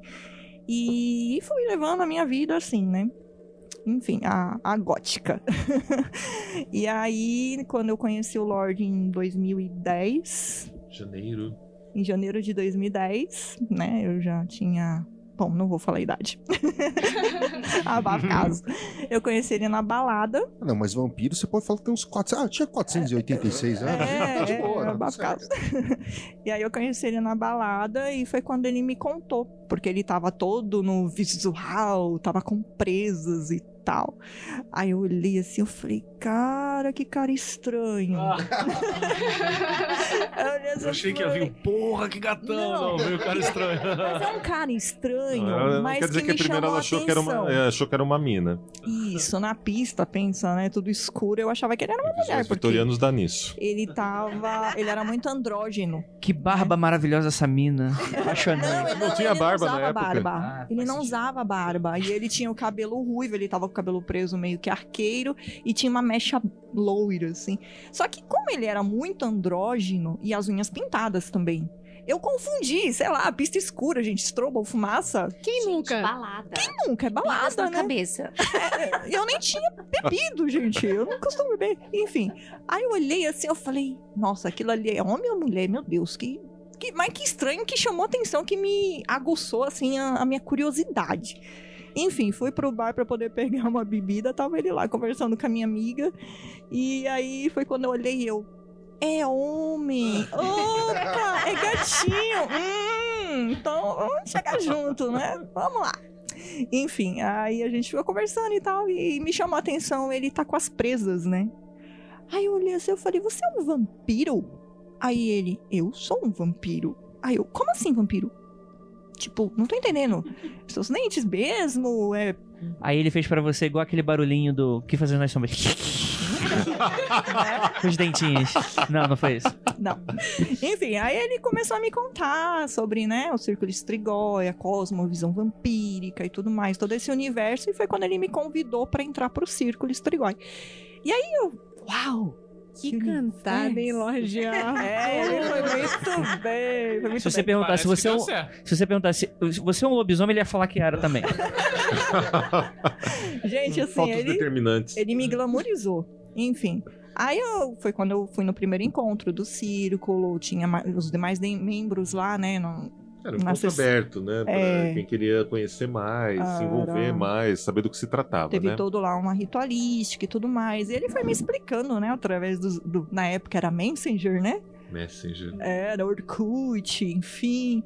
E aí a gente ficava trocando muitas ideias sobre o tema e foi onde eu me identifiquei. Eu falei, não, mas peraí. Tá, eu já tinha uma base da magia na Wicca. Então, eu, pô, isso aqui então encaixa naquilo. Então, tem algo a, a ver, assim. Então, dá pra casar o que eu já tinha de conhecimento pra absorver mais esses conhecimentos de agora. Eu tô feita. É aqui que eu me encontrei. Essa aqui é, é a minha família, sabe assim? Então teve aquele despertar, né? Aquela coisa que vem de dentro pra fora, né? E foi onde eu me encontrei, me identifiquei e tô feliz até hoje. Ninguém respondeu a, a pergunta que a Ju fez, então vou retomar. No- na ideia de você se acha vam- um vampiro, não é que nem em algumas linhagens de bruxaria que, ah, eu pre- eu preciso ter uma ascendência da minha bisavó, que pereréu. E mais do que isso também, complementando, conta também, ó, você é rainha, não é à toa, né? A gente não tá brincando. Não, assim, é, eu acho que conta é válido sim você ter os seus DNAs espirituais, sim, porque isso trabalha muito com a sua intuição, com a sua, né, a- a- a coisa raiz da coisa, predisposição sabe? mesmo, a né? predisposição. Então, eu acho que isso conta sim, é muito importante, tanto se você for uma bruxa ou como se você for uma vampira. É, o que diferencia é muito essa coisa de, de feral mesmo, de uma coisa mais ah, brutal, né? Então, não sei. Eu não acho que fazemos magia, somos a magia. Exato. Nossa matriarca, grande matriarca, God Rosemary, fala muito, ela frisa muito essa ideia. É, não fazemos, podemos eventualmente fazer feitiços, porém nós somos aquela força que precisamos ser. Se ainda não somos, espreitamos, caçamos, vamos atrás, tomamos o sangue dos deuses ou dos archés, dos arquétipos, ou talvez só vamos clareando aquilo que estamos espreitando, caçando, até o momento que a gente emana, que a gente exala essa força. Porém, primeiro a gente lida com o medo, a gente lida com o vazio, né? Tem aquela história da sede do vampiro, né? Que as pessoas, a sede, sede de espírito, fome de alma, que algumas pessoas falam. Isso é uma alegoria para a gente falar de angústia, isso é uma alegoria para a gente falar do lidar com o vazio, ganharmos intimidade com a nossa própria insuficiência. A gente olha para a escuridão, olhar para a escuridão é como olhar para o horizonte. Você não sabe o que tem lá, você só sabe que tem alguma coisa, você tem que chegar. Talvez seja a parede do seu quarto, talvez seja um caminho que continue. Você, mas você tem que lidar. Para isso você vai lidar com as suas insuficiências, você vai lidar com o vazio no seio da vida e a percepção que você é insuficiente. Você é insuficiente em várias coisas e quando você acha uma insuficiência em você, você tenta se esconder nela. Você tenta ou então se esconder dela e dizer que isso está nos outros e a gente não. A gente tenta encontrar uma beleza nessa estranheza. A gente tenta buscar, aí a gente cita o Humberto Eco magistralmente com a ideia do sublime. Nós temos, somos insuficientes. Há pessoas que são mais que a gente, há pessoas que são melhores que a gente. E quando a gente percebe essas pessoas, a gente acha que essas pessoas estão esvaziando a gente, roubando a nossa vitalidade, nossa presença de espírito. Quando que na verdade é o contrário. É a insuficiência da gente que deixa a gente se esvaindo, se diluindo.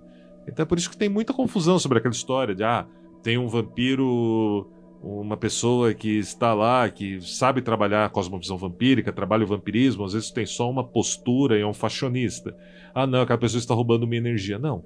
Aquela pessoa está se destacando, ela está trazendo para fora a verdade dela, aquilo que é íntimo para A ela, essência aquilo dela, que é claro para ela, aquilo que quando chega engolfa o ambiente inteiro. Ou seja, se a sua estrela não brilha, não apaga a minha. Exatamente. Mais ou menos por aí.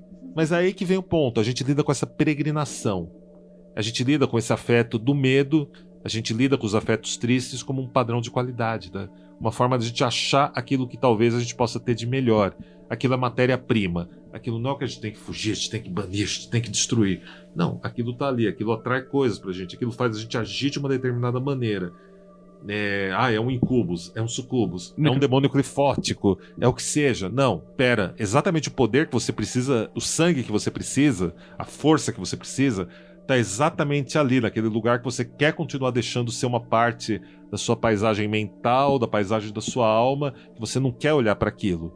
E é exatamente ali que a gente vai, enquanto cosmovisão vampírica, enquanto vampiros, vampiras, enquanto estrigóis. É ali. É ali que tá a magia, ali que tá a força. E eu acho bacana porque, porra, essa última fala fantástica me lembra dos. Lembra de vários eu não vou ouvintes- colocar efeito sonoro de Não, palma, tá então bom. obrigado. Me lembra de vários ouvintes que falaram assim: ah, não sei o que, que, que, que é o conceito xamânico e tal. Cara, isso é xamânico pra caralho. Pra caralho. É exatamente essa parada. Tipo, é, é a questão da exploração, de você estar pronto pra se explorar, de você não ocultar tudo em você é sagrado ao mesmo tempo, tá ligado? A gente se nega muita coisa, é por isso que a gente tá capado. Né? Isso não sou eu que tô inventando, não. Você pega, sei lá, Freud, mal-estar da civilização. O ser humano abriu mão da, da, da sua agressão, né? Terceirizaram isso pro Estado e você tá aí sentindo mal porque você perdeu uma parte de você que sempre foi importante. É uma forma de você conectar isso. O, bom é que a gente já tem uma complexidade mental ou uma capacidade de exploração espiritual que isso não precisa ser expresso só fisicamente. Você consegue expressar isso de formas mais sublimes do que a violência. Sim. A violência é legal também. Claro, eu sou, eu não sou contra. Em, em alguns momentos. em vários, inclusive. Às mas... é necessário. mas é uma coisa que, tipo assim, você. É, é aquela coisa, um futebol é uma guerra. Um jogo de futebol é uma guerra. Então você quase, tem. quase todo esporte coletivo é uma simulação de guerra. né? Exato, e você tem como. É, é uma guerra com regras, é uma guerra. é, não vou falar sublimada, mas ela tá sendo lutada em outro campo. Simbólico. E né? funciona quando você, você se tira como parte do problema, quando você esquece você, quando você esquece o ego e se junta naquele grupo, naquele negócio, e de repente é você quem faz o ponto, você que permite o cara cruze o campo e marque aquele ponto. Exato. Ou seja, do xamanismo muito essa coisa da comunidade, né? Que apesar de ser fechada, é de vocês, né? Que é um todo, não é tipo. Que muitas vezes. Assim, eu ia até depois fazer uma pergunta, mas eu vou estender essa pergunta pra depois só. Que é sobre essa questão dessa visão de. Ah, caminho da mão esquerda, caminho da mão direita e tal. É, é, que vocês citaram o Templo de Sete, por exemplo, né? Queria depois estender essa pergunta. Mas tem muito essa coisa da visão de comunidade. Tipo assim, é o meu clã vampírico. Eu acho que clã não é a palavra certa, né? Mas cada grupo vai ter o seu, seu nome, vai ter sua... E vocês se ajudam, né? Vocês estão ali pra vocês e tal, isso é legal. Absolutamente. Absolutamente. Eu acho que o grande cerne, esse, ó, essa também é pauta quente, inédita aqui pro Magicando, né? Exclusiva, gente, ó, Magicando agora. O grande cerne da coisa é você. O, o eu é a grande parte do problema, é o sinônimo do- da grande parte do problema. Nossas práticas, nossa busca pelo entornamento do dragão, que a gente fala no Deus é um dragão, pela busca pela visão adamantina, por essa claridade de visão, ele envolve você aprender a desvincular o seu eu, desvincular essa ponta do iceberg, isso que o pessoal chama de ego. Envolve você aprender a desligar isso, porque é quando você esquece de você e vo- você esquece de você quando você está ali pelo coletivo, quando você está fazendo aquilo que é transparente, que é verdadeiro, que você verdadeiramente sorve o sangue, que você absorve a energia vital da atmosfera, que você recebe o sangue dos deuses ou do dragão. Esse é o momento que, que isso acontece. Não existe um único ser vivo que pode doar ou transmitir a energia que um estrigói, que um vampiro precisa. É uma força muito maior que é necessária e é por esse caminho que a gente acessa essa força. Algumas pessoas podem experimentar isso dançando em uma pista, uma longa discotecagem com 128 batidas por, com músicas de 128 batidas por minuto e de um gênero e de gêneros que transitem, que estejam próximos da musicalidade. A pessoa entra, aquilo bate na mesma coisa do coração dela, pode ficar dançando três horas seguida e não se dá conta, só para quando o joelho começa a fraquejar e o tornozelo doer. Eu vejo isso acontecendo, isso é biológico. Você pode experimentar isso num show de uma banda que você gosta, você pode experimentar isso num ritual lá na Vila dos Ingleses, em Paranapiacaba. Numa roda de tambores. Uma roda de tambores. Numa dança circular. Sim. A gente trabalha, a gente segue por esse caminho. É por aí que a gente lida com esse tal de sangue, né? Com S maiúsculo, entre aspas. É esse o sangue. É o elixir rubeus, é a tintura, é o azote, que algumas pessoas que gostam de- da construção da alquimia poderiam usar para isso. É por aí, a gente tá mais. A cosmovisão vampírica segue mais para essa pegada. Entendi. Chandra, explica um pouquinho sobre essa, essa dinastia que vocês fazem parte. Sahasra. É isso aí, que eu não consigo pronunciar nem. Fala, vai, fala, fala, fala. Fala, fala, É, fala. essa- essa- essa- Não, respira, respira. Vamos se inspira. São três sílabas. Eu não, tenho, eu não sou igual o Harry Potter que fala língua, língua de cobra, né? Parece língua de cobra, né? Sarras. Sahasra. Sarras. Sahasra. Sarras. Tipo, ah, tá. Sarras. E tem o cara do Ha. Tá, Sarras. Só, só tem um detalhe, não, não se escreve como você está falando. Então é, aí que confunde, se aí que dá um escreve- aí chute. que dá. Aqui no Brasil dá confusão. No Brasil tá confusão, não, tem, tantos- tem várias pronúncias nos Estados Unidos, né? A gente usa a pronúncia Sahasra, mas tem pessoas, dependendo de onde você está nos Estados Unidos, que é Sahasra. Ou Shahajha. Shahajha. Eles falam Shahajha. Fica, fica só com uma, só com uma. Mas- Tudo É, aqui a gente usa pensei- A charrada não, não, não fica Enfim, é, essa dinastia foi fundada pela Goddess Rosemary, né? Que o Lorde já explicou, né? Lá. Não, ele não explicou, ele citou, mencionou só. Quem é essa, essa É a menina? nossa matriarca, como A que matriarca? É, menina. Eu não conheço. é, Eu, A nossa matriarca. eu, eu falaria, ó, eu não vou falar quem é essa, não vou falar quem é essa velha, não vou falar quem é essa senhora, que é essa menina. Com todo É, respeito essa Goddess pessoa. Rosemary, ela fundou a parada em 76. Ela não é uma menina. Tá bom. Mas Ela- ela, é uma deusa. No coração, de- existe um- uma menina no É coração não dela. envelhece. Ela não é uma millennial. Eu me inspiro nela, Certo. né? Porque ela foi uma mulher que mandou na porra toda, Muito bom. né? E Ela, Ela- fundou em 70? em 70, na 75, década de Peitou a 70. década de 70 nos Estados Unidos. Peitou essa época. Sim, sim, Caralho, peitou. Entendeu? Não é pouca coisa, não. Peitou, foi bailarina, foi bailarina, bailarina exótica, foi modelo. Peraí, além de ter peitado, ela ainda foi uma mulher Atriz. da medicina da década de Trabalhou 70. em. Participou de, ó, participou de obras do. do Andy Warhol. Ela viveu toda a efervescência cultural do Sorro. Tem até boato, vamos tratar como rumores, mas até rumores que a performance da Satânico Pandemônio, interpretada pela Salma Hayek em Um Drink no Inferno, foi originalmente o Tarantino assistiu uma performance dela com a, ser- com a serpente e dizem que foi inspirada nela, aquela, aquela história. Mas isso é um rumor. Mas é um rumor só- do Sorro em Nova York. Eu imagino ela assim, acabou. Ela, ela peitou tudo isso nessa É década de 70. Então, assim, ela teve uma força e uma presença de espírito grandiosa pra poder manter tudo isso até hoje. E pensa só, No mundo inteiro, Estados Unidos, em vários estados, não, e assim, Canadá, atravessou Europa, continentes. O negócio chegou aqui, no Brasil. Cara, se alguém não foi NPC na vida, foi essa mulher. Olha aí, ó. Então, assim, eu, eu me inspiro muito nela. E agradeço muito a ela de ter criado tudo isso e permitir que isso chegasse aqui, É, era- através e- do Lorde. E era uma época que, assim, é, bem ou mal, não, não tinha uma cultura tão exposta do vampiro. Porque você criar algo na década de 90, com Annie Rice, um monte de coisa, É uma coisa. é fácil, é entre aspas, né? Mas, tipo assim, você tá em contato com aquilo, você sabe o que, que é, você se baseia, você se inspira. Fazer na década de 70 é um pouco complicado, né? Não, e ainda mais lá em, nos States, né? Que é tudo muito assim, né? É, muito muito conservador. rigoroso, conservador. Ela, interior, ela é lá né? de Minnesota. Então é. Agora ela tá em Minnesota, mas ela começa no estado de Washington, né? Sim. Washington, só deixando claro, não é onde fica a capital dos Estados Unidos. Não, não, é o estado, do, é, que na, é do outro lado do, do, do costa país. oeste, né? Isso. West, West Coast. Pois é, é de lá. Então, pensa, ela enfrentou isso, ela desafiou esse arquétipo, ela foi atrás disso, ela trouxe, né? Ela trouxe essa carga para o mundo e houveram outras pessoas que tentaram fazer, fizeram algumas coisas naquele tempo, mas quem permaneceu, quem ficou de pé, quem atravessou, atravessou todos esses quase 50 anos foi ela, foi a dinastia, foi a dinastia dela. Foi essa dinastia, ela teve, essa dinastia teve outros nomes no transcorrer desse tempo, teve algumas, algumas, alguns, alguns momentos que ela foi um pouco menos inclusiva, teve uma longa fase dela que era, era permitido apenas a entrada de mulheres. Eu, quando entro, era, foi numa, num período que ela tinha reaberto a presença dos homens na dinastia, e eu fui o. Eu galguei, né, nesse tempo de estudos e práticas, liderando a comunidade aqui, participando dos, do que tinha que ser participado também no exterior e com o que a gente fazia aqui. Atualmente eu sou. Eu galgo o título de rei, né?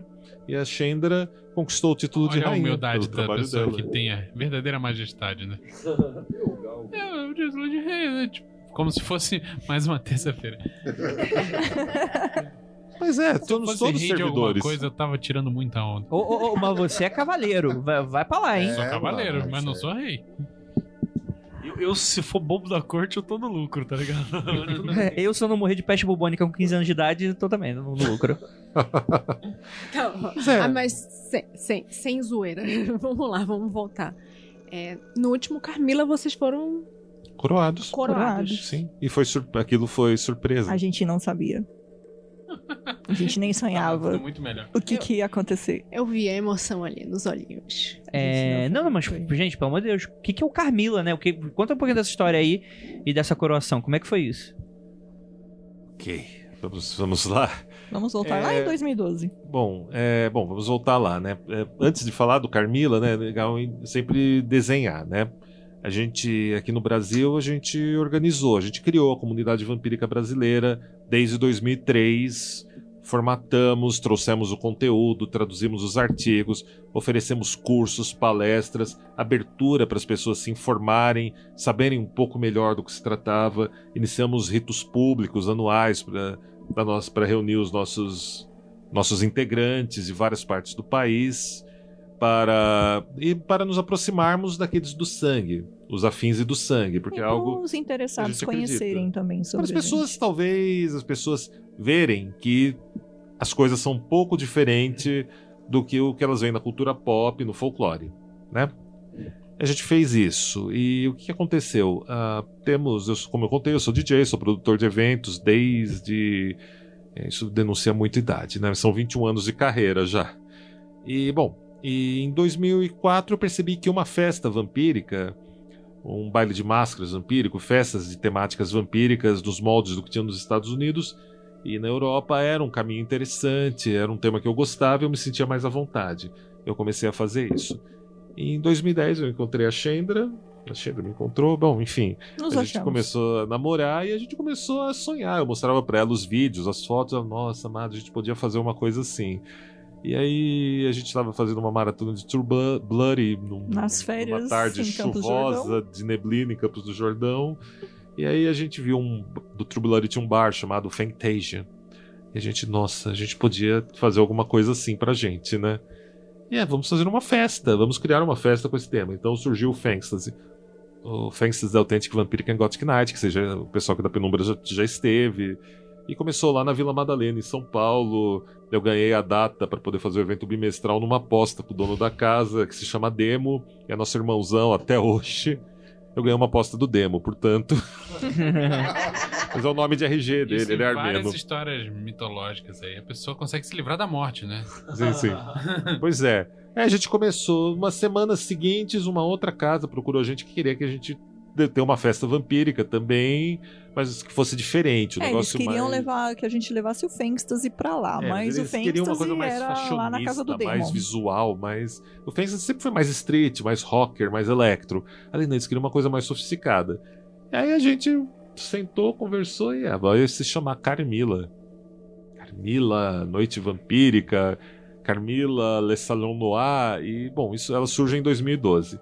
Em 2018, a gente recebe uma ligação lá do da Godzimeri, do marido dela. E bom, o que acontece? A gente então pediram pra gente fazer uma festa nos moldes das festas norte-americanas, que são festas que normalmente acontecem em buffets, acontecem em grandes salões, tem jantares e tudo mais, e era algo que o mais próximo que a gente tinha tido era uma casa onde a gente fazia festa que tinha também um restaurante anexo. E a gente tinha um cardápio temático. E aí eles nos ajudaram, né, a produzir essa festa. E a gente teve 28 dias para produzir o evento inteiro. E aí a gente conheceu a Mansão Rasbaia, que é onde agora é o lar oficial do Carmila. E então a gente produziu a festa lá no Carmila. E o que aconteceu? Na noite anterior, né, veio o delegado internacional da Sarrasra. Ele celebrou lá na nossa casa, no Vamp Tower, teve um rito de coroação e tudo mais. Porém, tinha, por ordens da Sarrasra, tinha tido um horário de 20 e tantos minutos que essa raça, como patrocinadora do evento, exigiu que ia ser dado para algo que eles iam fazer que era secreto e a gente não podia saber. Detalhe, só podia- né? Só os demais membros do nosso grupo Isso, que isso. sabia, né? Conversaram com o pessoal do Círculo Estrigói e eles não. armaram pra gente, eles montaram E ó, todo o tudo- rito, toda a cerimônia. E aí, quando che tava chegando Siri. próximo da hora, o delegado internacional chegou pra gente. Bom, muito bem, agora eu quero a presença total de vocês. Fiquem eh, po- posicionados, vocês vão entrar. A hora que a gente vai mudar a música, vamos anunciar, vocês dois vão entrar e vocês não sabem o que vai acontecer aqui.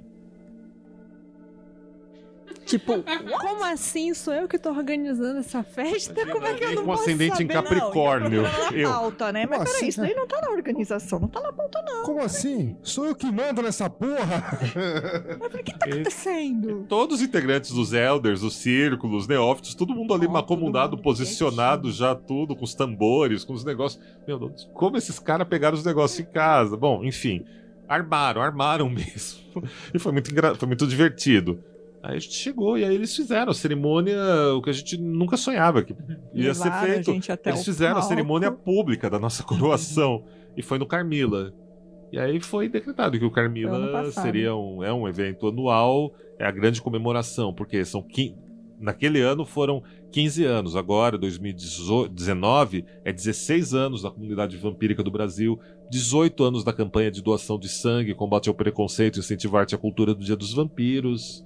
São muitas coisas que são celebradas, mas principalmente a fraternidade que surgiu dentro da comunidade vampírica brasileira, tanto do fashionismo quanto do pessoal da cosmovisão. É isso que é celebrado na Carmila. É, né? a gente criou esses eventos justamente para poder unir a galera que não curte a parte ocultista e ritualística e cosmovisão com a galera do fashionismo. Entendeu? Então, assim, a gente faz essa reunião, é como se fosse uma grande reunião de festa de família mesmo, sabe? Mas esse hoje, assim, é- ele é o principal evento anual, mas não é o único. Não, Não, não, não, é o único, tem mas é o outros principal. eventos. Que É, evento? É, é tipo aquele núcleo da Globo, onde junta o núcleo pobre e o núcleo rico.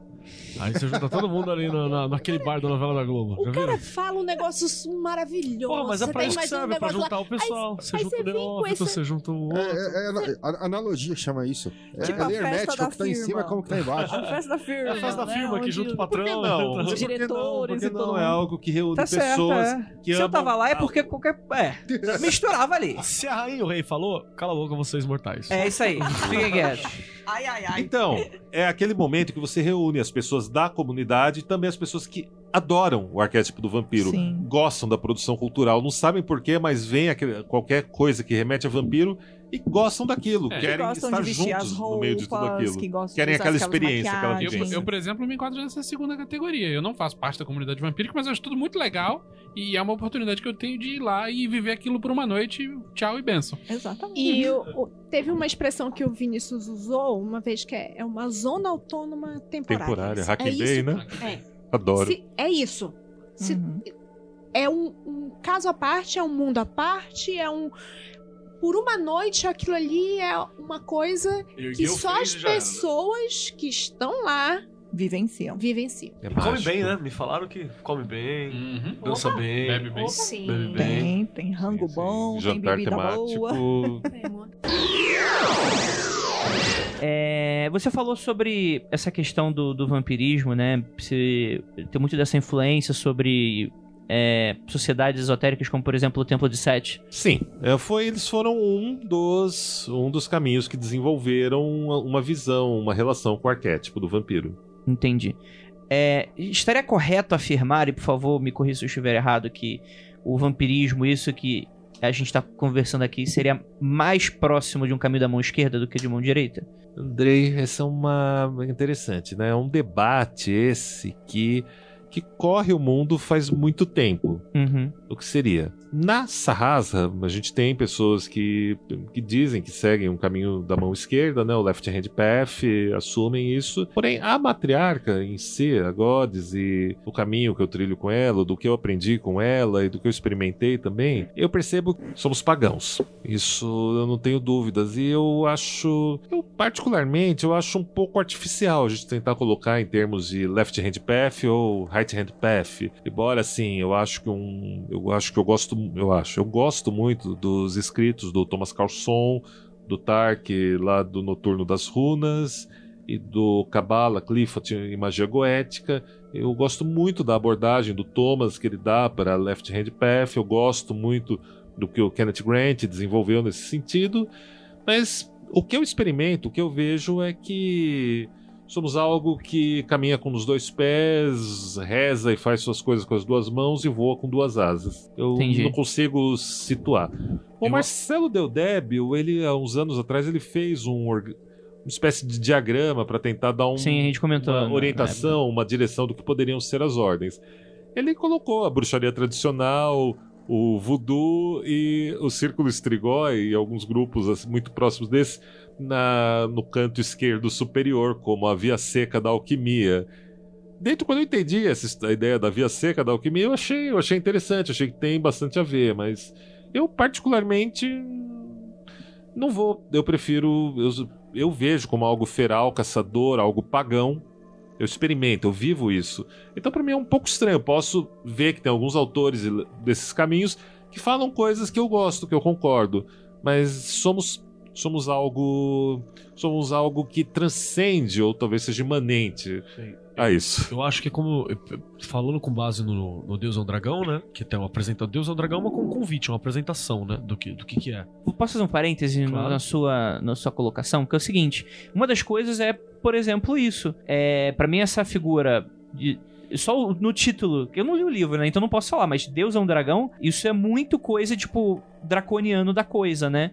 De uma visão, ou não, eu tô não apenas viajando. porque a interpretação de dragão que é colocada não Hum. é aquela interpretação do dragão como a, a, a parte não desenvolvida dos elementos, não é isso. É o dragão como uma coisa selvagem, natural, presente, parte da, do, do que é a Libertadora? O, o- o autor tá aqui, pode estar falando que eu tô, se eu estiver falando merda, por favor. Então, e- então é- não é o dragão, tipo assim, aquele dragão que o rei. Não é só o dragão que o rei tem que derrotar porque eles são a expressão baixa dos elementos, né? Que ele tem a asa, mas tá na caverna, que ele tem o ouro, mas ele não gasta, que ele tem o fogo, mas só destrói. Não é só. Não é, é esse dragão também, mas é um dragão a mais.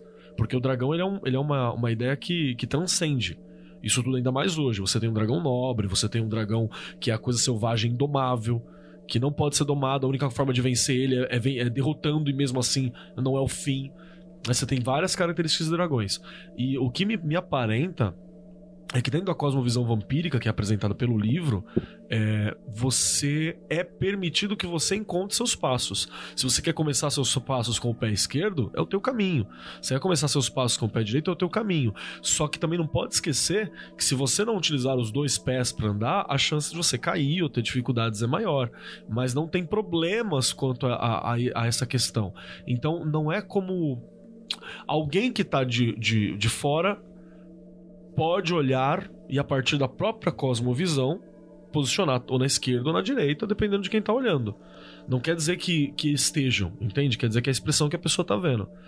Vou dar, vou dar um exemplo bem rápido. Uma vez eu fui dar uma palestra, tava um, um, um brother lá que é mega. Tipo, o cara chega a brilha, assim, saca? De tão. tão Tão um crepúsculo. Tão lado direito da Ah, tá. força, tão lado correto da força, tão lado bonitinho da força, tão lado limpo da força. Eu imediatamente fui jogado na extrema esquerda possível Entendi. da mão. Então depende do- da outro lado. referência. Depende da referência, Entendi. entende? Se tivesse, sei lá, o, o Lucas Pessoa tá lá, eu, eu era o brilhante o Jedi dourado, entende? Entendi. Então depende de quem tá ali. Mas eu, eu, eu percebo que no Deus é o Dragão, a apresentação disso é que você pode trilhar o seu caminho. É um grande jardim e você tem que usufruir dele, entendeu? Você tem que vê-lo, você tem que, que vivenciá-lo. E se negar e se limitar é um problema. Inclusive, a face de olhar para um Deus como um Deus bondoso sempre também é um problema. Não necessariamente é assim. Entende? Por isso um dragão. Aquela questão gnóstica, né? E se Deus não for bom? Eu queria fazer uma pergunta, que eu não sei nem se o André vai colocar online ou não. Mas como é, como autor, você ouvir uma pessoa interpretando a sua obra? Merda, falo tudo errado. Eu sou autor também e o Marcos Cara tá certo. Mentira. Vai, pode falar. Vai. né? Tipo, o autor, né? O autor, né? O cara que tá lá escrevendo é um puta de um cara solitário visitado por seres por seres etéreos, por vozes, por lembranças, algumas que você viveu e outras que de onde veio essa lembrança, essa imaginação não é minha, quem que quem que mandou isso? E você vive solitariamente, ali você passa horas, horas, muitos dias, alguns meses às vezes escrevendo uma única obra e Esquece até da mulher. não, não esqueço, nunca esqueço de você. Mas vamos concordar que a musa do Deus é um dragão foi um tanto quanto intermitente e Ela foi teimosa, isso né? sim. Até ela dar o nome dela, até ela se mostrar lá em ritual e tudo mais, a gente descobrir, ter as confirmação, ela foi intermitente, do tipo não deixa ninguém dormir porque ela quer passar a mensagem. Mas valeu, musa, saiu uma obra-prima. Ficou, foi muito bonito. Bom, vocês, vocês que fizeram a capa, vocês que interpretaram, vocês que fizeram esse trabalho magistral podem falar. Mas é, é um trabalho. não publicava. Hum? Se eu achasse ruim, não publicava. Opa! Mas assim, é um trabalho solitário, extremamente solitário. Tu tem, às vezes, horas que você não aguenta mais, você fica cheio de si mesmo, né?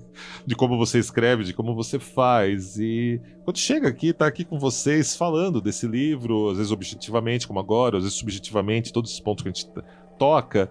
É gostoso, é gostoso ver essas coisas. Nossa, eu, eu li esse livro. Olha, eu tirei essas ideias, eu enxerguei isso. Uau, isso é bom. Isso é bom, nossa, que- legal que você enxergou isso. Nossa, você enxergou, você andou no labirinto e, e fez essa relação, você fez esse embate. É fantástico, eu, eu gosto disso. Eu brinco que meus livros são. Eles leem os leitores, né, no final das contas.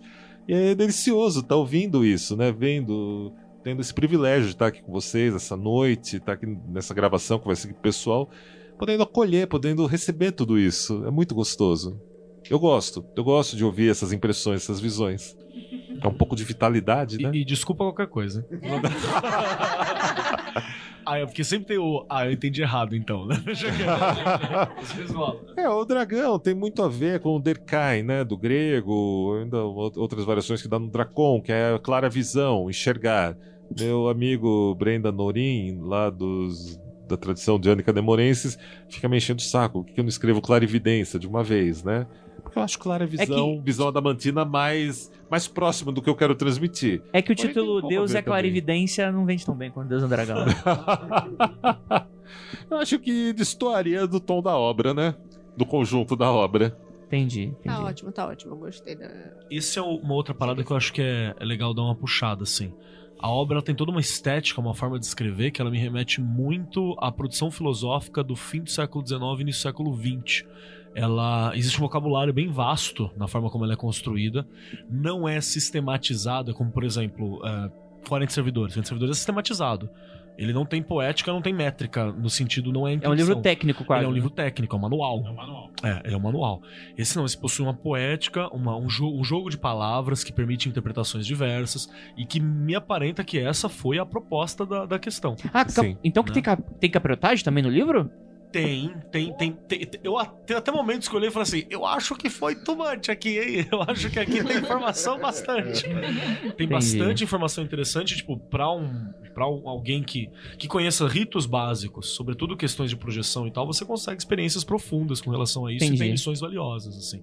o que o cara tá falando sobre estrutura e sobre ter uma semelhança estilística com filosofia do final do século XIX, tá? eu acho que tem um outro paralelo que é no Kenneth Grant, né, Opa. que no, no sentido de que você lê aquilo tudo é um fluxo de informação. Talvez não faça 100% de sentido no começo, você precisa de reler um pedaço, porque caralho, isso aqui tá muito denso. E chega um ponto que você tem uns estalos que não estão na obra, mas que o, o livro vai te empurrando ouve você chegar à conclusão. dela, né? É, você escuta a canção da musa e, e ela te pega pelo pé. Isso eu acho do Ela cacete. E, então e não não é não. fácil de fazer. Não, Imagina mas de madrugada. Tem hora que, você, que, eu, que eu olhei assim e falei, caralho, podia ter uma tabela aqui, hein? Cadê o Grola? Opa, se quiser, é só me chamar. Manja uma tabela assim, tipo, porque tem muitos nomes de, de, de divindades arquetípicas, divindades que são formas de nomear aquele arquétipo, aquela ideia, ou aquela sensação, aquela, sei lá, chame do que quiseram. Entendi. Preencha aqui. É o que o Peter Carroll chama de gnose por exaltação poética. É, eu tenho, eu tenho essa, essa construção tá, acho que é muito em mim, né, também, como leitor de, de Fausto, né, de, de Goethe, de Lord Byron, Samuel Taylor Coleridge, Sheridan Le Fanu, é, bom, uns mais modernos como Jorge Bernanos, né, o acaso é feito a nossa imagem e semelhança. Ele é conhecido muito por essa sentença. Então tem, tem uma construção que está na minha vida, uma coisa que eu vivo.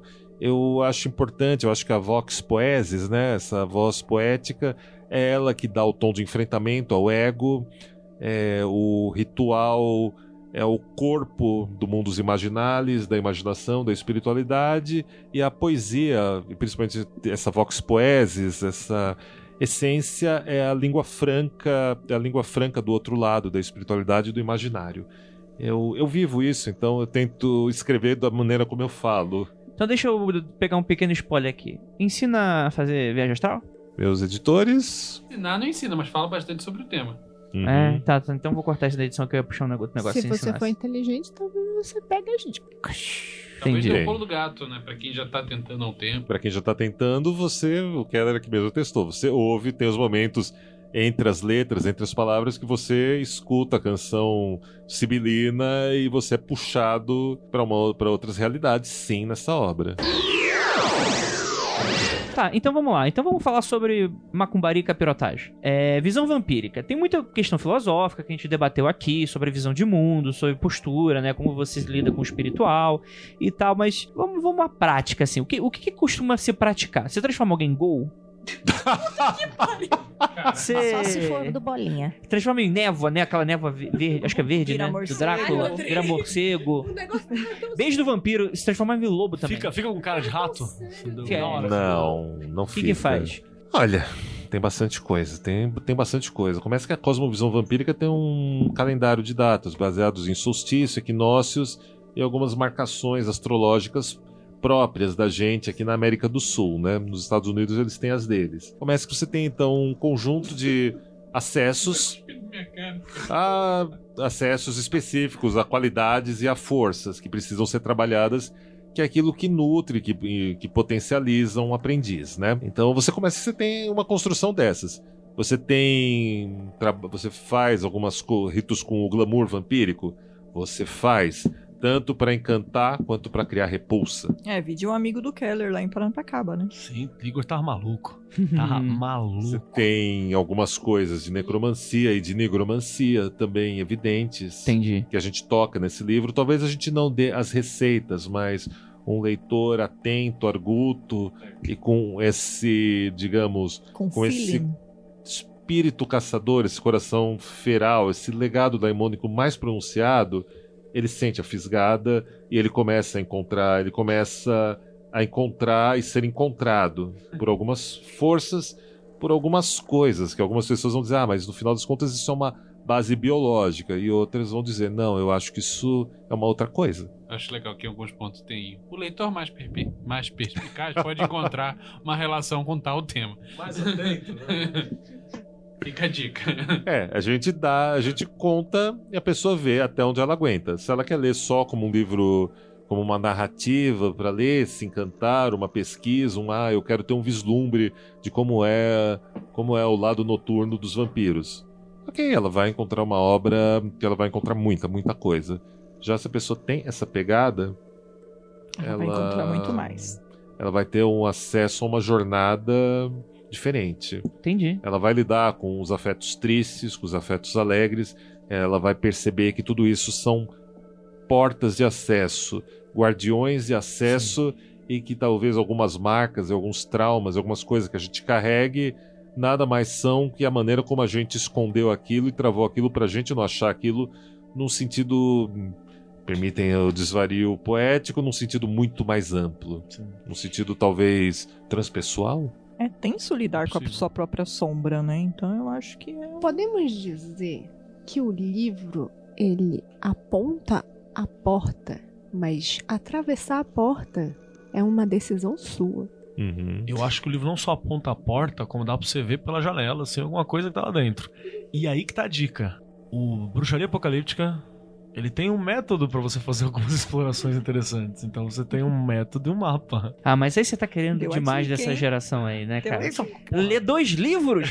Pô, não lê um! interpretar É. dois em português. Entendi. E é um ponto, esse é um ponto, é um ponto interessante que a gente toca, né? Porque, é assim, é, eu escrevo, como eu, di- como eu tava contando, eu escrevo da maneira como eu falo, né? Tem talvez um pouco essa, como eu falo, pondé, essa, às vezes essa sofisticação, né? Que ele, ele curte algumas coisas em, em outras obras minhas. Eu acho que você fala do jeito que muita gente gostaria de conseguir escrever. É, bem, eu sou, eu sou, eu sou isso, não, não consigo ser de outro jeito, mas o grande ponto é esse, mas o que eu acho máximo é que aparece, há leitores, há leitoras, há pessoas que estão descobrindo esse universo, que estão chegando através dessa obra, através dos nossos eventos, através dos encontros e é fantástico você poder escrever dessas maneiras, com às vezes com esse tom até mais denso, que é, não sei, pa- parece que existem lugares que dizem que você não deve, não pode escrever dessa maneira, é incorreto. E não, a gente transmite a coisa como a gente vive, como a gente experimenta, da maneira como a gente fala, e tem público, tem pessoas que querem aquilo, que gostam daquilo, que precisam daquilo. Isso é fascinante. Sim, e se o meio é a mensagem, eu acho que a forma, a, a Lohan. métrica, a estética, ela é muito boa, cara. Ela passa parte da mensagem também. Eu acho que você perderia muito se fosse manual. Um formato de manual. Né? Você, per- você perderia bastante coisa. Ia ser sem graça. Sim, O conteúdo ia ser ótimo do mesmo jeito, mas ia ser sem graça. sim. E tem uma, uma coisa assim que eu acho que é. é, Eu, é... eu- ia achar sensacional, cara. Porque você é o. Grola, você tá errado, cara. Vamos fazer a versão, a versão, Você é o cara das versão tabelas. Tabela, né? tabelas e, e diagramas. Versão manual de moto. É, né? versão, versão engenharia do negócio. Cara, eu não imagino, não, Publica eu não consigo imaginar. Eu consigo imaginar isso. Até se você conseguir fazer tabela com tudo isso, cara, eu vou ficar admirado. Tabela vai ter que ser Eu 3D nunca fui, cacete. eu nunca fui o mago, eu nunca fui o mago, o vampiro, o magista, o whatever, conseguiu trabalhar com tabela na vida. Cara, eu vi o Grola chafurdando numas tabelas do Crowley. E rapaz, ele tava organizando aquela porra, mano. Não, ele faz uns negócios, eu tenho os Rapaz, pôster cuzão. dele, do Marcelo, lá na minha parede do meu estúdio. Então é isso, gostaria de agradecer muitíssimo essa mesa maravilhosa. Lorde A, por favor, você tem um minutinho aí pra falar dos seus projetos, pra dar um jabá, por favor. O momento é seu agora pro ouvinte. Onde é que ele pode te conhecer? Olha, para conhecer, né, para conhecer a gente, nosso trabalho, também conhecer a comunidade Vamp do Brasil, você pode acessar o portal redvamp.com. Lá nós temos alguns dias de vídeo, de podcasts do nosso programa, o Vox Vampírica, que está no ar desde 2006. E a gente tem. Esse é o programa na rádio? Isso, programa virou, começou como podcast lá em 2006, quando o que que é podcast no Brasil? A gente começou fazendo um podcast caseiro, ele foi se desenvolvendo, em 2010 virou um programa semanal, programa semanal de três horas de duração ao vivo na Rádio Gato Preto, depois fomos para Acidic Infection, voltamos para The Mausoleum Radio naquela época, e hoje em dia a gente está na Antena Zero, que é uma web radio que transmite o programa toda segunda-feira, meia-noite, onde a gente fala sobre a, sobre a comunidade Vamp, sobre seu ethos, sobre sua praxis, cosmovisão, fashionismo, assuntos correlatos, cultura pop, folclore, é um, música, muita música, né? Porque aí eu, eu posso ser o DJ também ali. E ali é o nosso, a nossa base de operações semanais. Vocês acham o Vox Vampírica pelo redvamp.com. No redvamp.com tem mais de 800 artigos lá, meus e de colaboradores, né? Tem os nossos livros, tem o site do Círculo Estrigói, tem, Tem eventos. eventos, Tem as o- redes sociais também, né? as redes sociais Também também, tá. né? Tem algumas páginas, alguns grupos. A gente também tem o nosso evento, que vai ser no sábado 10 de agosto, comemoração de 16 anos de atividade da comunidade Vamp do Brasil, que é o Carmila, Noite de Gala Sombria, lá na Mansão Rasbaia. Tem convites para o jantar, ainda tem convites, mas corram, que a gente já passou da metade do lote do jantar. Tem convite só festa. Tem um cupom de desconto, né, da Penumbra Livros. É só vocês chegarem lá na hora de comprar o seu convite, escrever Penumbra. é, penumbra? Penumbra Livros ou só Agora eu não lembro Penumbra? se tá Penumbra ou Penumbra Livros, tudo junto. Tudo junto. Tenta os dois. Penumbra, tudo maiúsculo, tudo junto, ou Penumbra Livros. Vocês ganham 10% off na compra de qualquer convite. Vocês também têm mais umas coisas que aí se o pessoal dá um jeito de contar pra vocês. E são três tipos de ingresso, né? O do jantar casal, da- do jantar individual e a opção só festa. Tem, é é um evento magnífico. Vocês têm que estar lá com a gente. Vocês precisam experimentar Carmila Noite de Gala Sombria. Dica da vampira pra estourar a tampa do caixão. vale mais a pena pegar os ingressos de jantar, porque aí você já tem acesso à festa. Olha que legal. Então Não, você vai lá, come e depois vai dançar na balada. Posso dar uma dica também? O evento é no dia 10 de agosto, né? 10 de agosto. Então, pra quem tá vindo pra São Paulo pro evento do, do Mundo Freak, Já tem a já balada. pode amarrar a noite Vai, já emenda no evento no Lorde A. O nosso evento acaba umas 8 horas da noite. Corre pra Carmila. Corre Às pra lá, 9 horas Se começa sai um pouquinho mais cedo até 7 horas, Dá pega ali o comecinho do encerramento, sai. Já, por quem vier de ônibus pra Tem São cupom Paulo. de desconto da. Vocês têm cupom de desconto também, né? Temos? Então, Tem. tipo, vou- vou dar aí Tá pra lá, você- Mundo Freak, tudo maiúsculo. Mundo Freak? Então, beleza, coloquem aí Mundo Freak. Se você não sabe escrever Mundo Freak, o público não é você. Mas. Brincadeira, vai estar escrito Pai no Google post. responde Pra tudo. quem vem de ônibus, né? Já vem dormindo de manhã no ônibus. É, pra bicho. chegar, vai pro evento do Mundo Freak, já emenda direto na emenda. Carmila, porque aí é só por Deus. né? Rapaz. Dormir é pros fracos. É, Uhum, Esquece. E é vai madrugada dentro, né? Inclusive, É madrugada dentro. dorme. É às 5 e meia da cinco manhã. é. Rapaz. Então, isso aí, 10 de agosto é o dia da capirotagem, né? Bora lá, galera. Então é isso. Então é isso. Bom, redvamp.com, a gente tem tudo lá. O que mais que a gente tem pra contar? Bom, a gente também faz passeios culturais pela São Paulo Assombrada de limusine. Tem tudo isso, tem lá na Redvamp, então vão lá. Leiam Deus é um Dragão.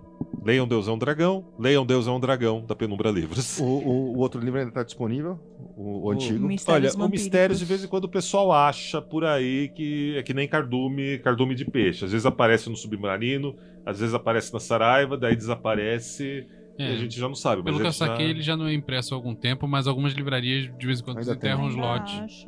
Mas é um livro que foi bem divulgado. Acho até em e- alguns sebos, É, eu já sim. vi. Estante virtual, às vezes o pessoal encontra, tem. Lá no Redvamp vocês vão encontrar muita coisa. Tem quem quiser conhecer a cosmovisão vampírica, lê o Deus é um Dragão. E depois vem conhecer o Círculo Estrigói, tem o site lá no redvamp.com. Siga a gente nas nossas redes sociais. Estamos no Facebook, No no Instagram, Instagram. Tem tudo lá no Redvamp, tá tudo tem linkado. tudo lá no Redvamp. Ah e, ah, e claro, tem uma coisa, lá no Redvamp, se você é novo com tudo isso de vampiros, comece pelo link Primeira Visita. Uhum. Boa. Lá é uma central de informações hipercondensada com tudo o que você precisa saber sobre os temas que a gente falou aqui, sobre muita coisa. É Então comece por lá, redvamp.com barra primeira visita. Tudo organizado. Eles fizeram um link. Tudo tabelado. Parece que, primeira foi- parece que o visita. Grola passou por lá. Vala, você precisa ter o quê pra ler? Somente. Calma aí. Se concentra. Já tá escrito. Ouvinte, você se alimentou na infância bem, tomou aqueles Nesquik todo lá. Então você tem um bom desenvolvimento. Você não tem nenhum. Biotônico Fontoura. Tomou, porra, tomei pra caralho. Você tomou biotônico Fontoura. O cara escreveu esta merda. Você só precisa ler. Ler. em vez de perturbar o cara no inbox do cara, entra no site. Qual o nome do link lá? É o primeira, Redvamp.com. primeira, primeira visita. Primeira visita. Redvan.com. E tu- é só ler, tá lá, tá tudo lá. Você não tem brio. Tá lá. É porque eu sei- só eu sei tu- história quando eu tô na edição, os gritos que o Grola dá, então eu tô comedido. Eu aprendi essa lição.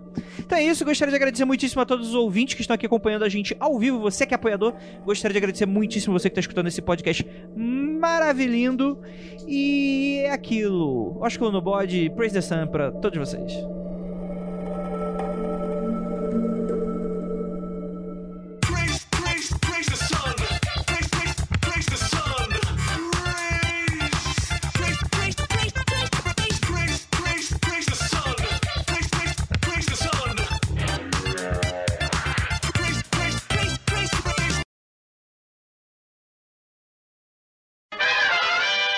Vampiro brilha no escuro? Olha, não, mas brilha no sol. Por favor, mitologia contemporânea. Porra, foi mal. Novo Batman, você vai fazer isso, vai desrespeitar. Depende. Melhor se- Batman. Já Estão Depende. perguntando se a gente vai falar sobre o Temer. Depende, Grola. Se a gente estiver usando aquelas roupas com os tecidos neons e tudo mais, aí é lógico que a Total. gente brilha, né? E falar sobre o Temer, eu vou falar pra vocês, cara. A gente só, só fala de bosta se estiver distraído. Tá bom. Mentira, a gente só fala merda, na verdade, né? Pois Mas é. Distraído. A gente tá distraído Fica constantemente distraído. Aí Se chama. Como é que é? TDAH. Vamos lá então, gente, vamos começar. Estou curioso. Está todo mundo curioso. porque- Eu acho que é a sua mãe. É a pizza. Se for de graça, tiver pago. É, se tiver pago, pode ser. Não, De repente Uau. a gente pediu. Em teoria, não, mas sim. Ah, se quiser entregar aqui, tudo bem. Se tiver paga, se tiver paga, principalmente. Foi. Deixa eu Gente, ver se O meu cara bolso pediu não Foi- pediu inconscientemente um iFood. e eu não É o cara que sabendo. pediu pelo iFood pra foi algum né? dos ouvintes? Vocês mandaram uma Pizza. pizza pra Vocês gente. mandaram Puta, pizza tava pra um gente? ícone do iFood que eu falei, "Fu- Ah, mas não, é propaganda. Foi ouvintes? Hoje é dia de. Uau, o primeiro caso que manda uma pizza. Mandaram pizza? Vocês mandaram pizza Eu posso é de alho. Olha aí, ó, É? na bancada. Ah, se foi pizza de alho e cebola, vocês vão se dar mal. Pode, não tem problema.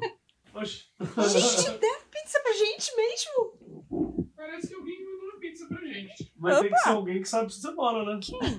Não sabe onde a gente mora. Isso, Então. foi, isso foi uma mensagem macabra, hein? O endereço é do vizinho, mas o nome é o meu. Mistérios O vizinho não vampíricos. está. Gente, a coisa mais Tá louca que paga. É, o vizinho saiu com a gente. Então que a pega, gente obrigado, é nóis. Pode pegar lá. Obrigado, hein? É os mistérios vampíricos, gente. Caramba. Pode ter certeza. Isso é machia. machia. Não, É isso é maldição. né? Porque no momento que eu não posso comer pizza, eu ganho pizza de graça. Filha da puta. Ah, que dó. Que dó. Então, e toda vez que a gente chega pra gravar o Mayhem, a gente encosta, o Marcelo já chama três pizzas, assim, ó. Pá. Aí o Andrei só fica assim, ó. Todo vou comer. não vou comer. Fico olhando aqueles pepperoni assim. É, é. Coitado dos Pizza pepperoni. pra... Tadinho. Andrei, você pode comer só o pepperoni. Duas vezes que a gente foi lá, a gente foi pizza pepperoni. E parmegiana também. É, mas se bem que parmegiana também sou igual a ele, cara. Onde eu vou, eu quero O, parmegiana. pessoal, o, Vi- o Vinícius Alvarenga tá dizendo: tenho medo desse ouvinte que descobriu o endereço de vocês. Eu também. Eu não, a gente tem um, um, um Exu que chama Exu.40. Fica ali embaixo. Só vir, não tem problema não. Uau.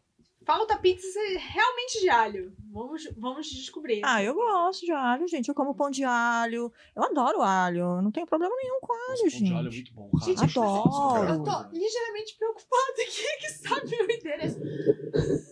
Tá É preocupado? Eu tô puto. Vai esfriar, né? Nossa, é um, é um negócio. Nunca tinha acontecido na minha vida um negócio desses. Pois é. Ó, Gratidão. 50 mil euros na próxima semana, beleza? Quem souber, já que você descobriu o endereço, descobre minha conta. Eu não, vou- não, ó, não brinca com essas coisas que aparece os caras Vai loucos aí que que, descobrem. né? Não dou a mínima não. Se quiser depositar, melhor. Tá depositando, tá bom. Quiser umas boletas, a gente manda pra pagar. Uma bolita. É, 50 mil euros tá de boa. 50 euros já tô achando. Passar. Deixa eu aproveitar, eu vou contar uma história pro André botar em off. Pode ser? Ah, vai. Vai lá. Conta, conta. Tava eu, tava eu. Inventei, tipo, tem- tem- tô, agora inventei de estar no cursinho pré-vestibular lá, gratuito, tô me fudendo ao sábado por causa disso, né? Eu e alguns ouvintes. Porque apareceu ouvintes que no meu convite eles estão indo lá da aula. Obrigado, gente. Valeu. Estão indo lá dar aula de voluntário no cursinho, né? Beleza. Aí tem um grupo do cursinho que eles estão aprendendo umas paradas aí do, do- do- da- das esotéricas e eles reclamam que eu não ensino nada. Pra mim tem que ser maior de 18, senão pau no seu cu, não é problema meu. E aí tá, a galera fica reclamando e tal. Eu falei, vamos quer saber? Então vamos no. Eles queriam ir na Convenção de Bruxas de Paranapiacaba. Excelente lugar. Aí a gente falou, vamos, vamos lá. E a a foi. Ah, perdemos nossa Ah, pizza. Não era uma pizza? Longa história. tá bom. E aí. Ah, que foi? Alarme falso? Eu vou ficar meia hora contando a história da pizza que não chegou. Tá bom então. Então continua? Rapaz, sei, isso aí. não sei vai- Continua a história. Isso aí foi teste pra pegar nós na saída. Aí eu trombei lá com, com- A gente foi lá tal. Tem um, um vinho de amora maravilhoso. E a molecada, tinha uma molecada que tava revoltada, assim. Porque eles acharam que, sei lá o que, que eles acharam que era, mas não era o que eles acharam o evento. Apesar de ser um evento muito Nunca legal. é. É. É um evento bonito, tinha as paradas tudo, tudo muito caro, né? Tem umas coisas ali da que você compra na 25 de março mais barato. Não, o Paranapiacaba. Você compra na 25 de março por 10 real, lá tava 25. Então tinha os moleques que tá meio bravinho e tal, e por aí vai. E tinha um, o Igor. O Igor ele tava fantasiado, assim, tava maluco, assim, tava achando extasiado, essa é a palavra. Tava extasiado, olhando assim, falando, nossa, nossa, nossa. E aí ele chega pra mim com o olho brilhando assim, e ele fala: Eu vi pessoas tão lindas. Eu falei: É mesmo? Tão incríveis, tão maravilhosas. Que moça linda, que homem maravilhoso, que coisa linda. Eu falei: É mesmo, cara? Vai lá falar com eles. Ah, não vou não. Era o Lorde A. Alexandra. Aí eles estavam lá assim, falou. será que ele bebeu pra me achar lindo? Não, eles estavam, vocês estavam jogando charme, então, porque ele ficou, ele ficou maluco. maluco. Aí eu falei, vamos lá, cara, conversar. Ele falou, não, não quero atrapalhar. Eu falei, não, gente, vai lá, conversa e tal. Aí eu cheguei e falei, oi, Lorde, ah, oi, Xandra, tudo bem? Ah, aliás, ele, ai, vocês são lindos. Eu acho que ele devia estar se sentindo muito quentinho, porque ele tava coberto de razão. Ai? Nossa senhora, hein? Porque o pessoal aqui na live tava falando, nossa, que bonitos, blá, blá, blá, blá, blá, blá. Isso aí mesmo, cara, vocês estão certos. Ah, O glamour vampírico. Vampira, beleza. O pessoal da live também tá falando que foi praga do André e a pizza não ter chegado. É mesmo. Foi mesmo. Só chance de pagar uma pizza pra nós. Culpa do André. Eu não tenho tanto poder assim, mas se tivesse, faria. E a Deu- nossa pizza só fez. Ui, ui, ui. Não dá asa cobra. Tem mestre dos magos, cara. E aí pode tudo. Ah, é, ah, é Tem verdade. uns rolê né? louco lá, os black metal de Osasco. Então, cara, esse- história. essa semana eu entrei em contato com, com feiticeiro de Osasco, anarquista de Osasco, viking de Osasco. Eu falei, caralho, é um mundo. Osasco é maravilhoso, Osasco é uma Axis Mundi, ela tem Tá assim rolando. acesso pra tudo, tá ligado? Naquele lugar. Tá rolando uma petição online aí pra tornar Osasco um país eu independente. Assinei, inclusive. Eu também assinei. É, e, e é, é, é, o mestre dos magos lá do, do, do E me, filminho e me mudo lá, pra é lá assim Osasco. que virar país independente. É, É, total. o cara, o cara que fez o Mestre dos Magos lá do, da- do comercial da Renault, ele é de usar. Tem, tem. Lamen Talvez precise Strigoi? vetorizar, deixar mais bonito, mas. É, não é lamen no sentido de macarrão, querido. Ah, É o Naruto, o ufa. vampiro, Tipo comendo um miojo de tomate, né? É. Uma parada assim. Não, a gente tem, a gente tem, né, o nosso símbolo, tu- né, levou tempo, né, pra fazer o símbolo, tem um símbolo do Círculo Estrigói que a gente, a gente deixou ficar público e tudo mais, né. Tem uma construção, tem uma razão das coisas estarem ali, para aquele sigilo, para aquele pantáculo funcionar, uma- ou mandala, como dizem algum, tem uma estrutura ali, tem uma coisa por detrás que os membros, os o pessoal que estuda do Círculo Estrigói aprende, tem acesso, e assim, tem, tem, temos nossos símbolos, temos nossos sigilos, né, temos, temos muita coisa ali, mas assim, a gente não tenta sistematizar demais. Ou seja, não mexe nas gavetas alheias. Grola. Não vai mexer nas gavetas. Velho, se você deixar, eu só abrindo tudo e botando em tabela, velho. Ou em Você al- vai ver, ou tá- em alguns parece uma biblioteca. né? O Grola é a Maricondo do ocultismo. É, tipo isso. Ele tá. Por favor, alguém desenha isso. Arte dos fãs. Organiza, ele organiza o teu sistema. É, Grola, vai lá na minha casa que tem uma loucinha lá pra gente lavar. é. Mas é fácil. Eu jogo pela janela tudo, tá, tua casa tá uma beleza. Você vai fazer uma tabela, né? Onde que Fazer uma tabela. Ó, tabela na rua, inclusive. Ó, Esse prato aqui, ó. Entendi. É, mas tem que desapegar primeiro. Tem que então, fala, desapegar. adeus, Tá prato, gostei muito de você, agora adeus. Pá! Gratidão pela servidão. Exatamente, exatamente.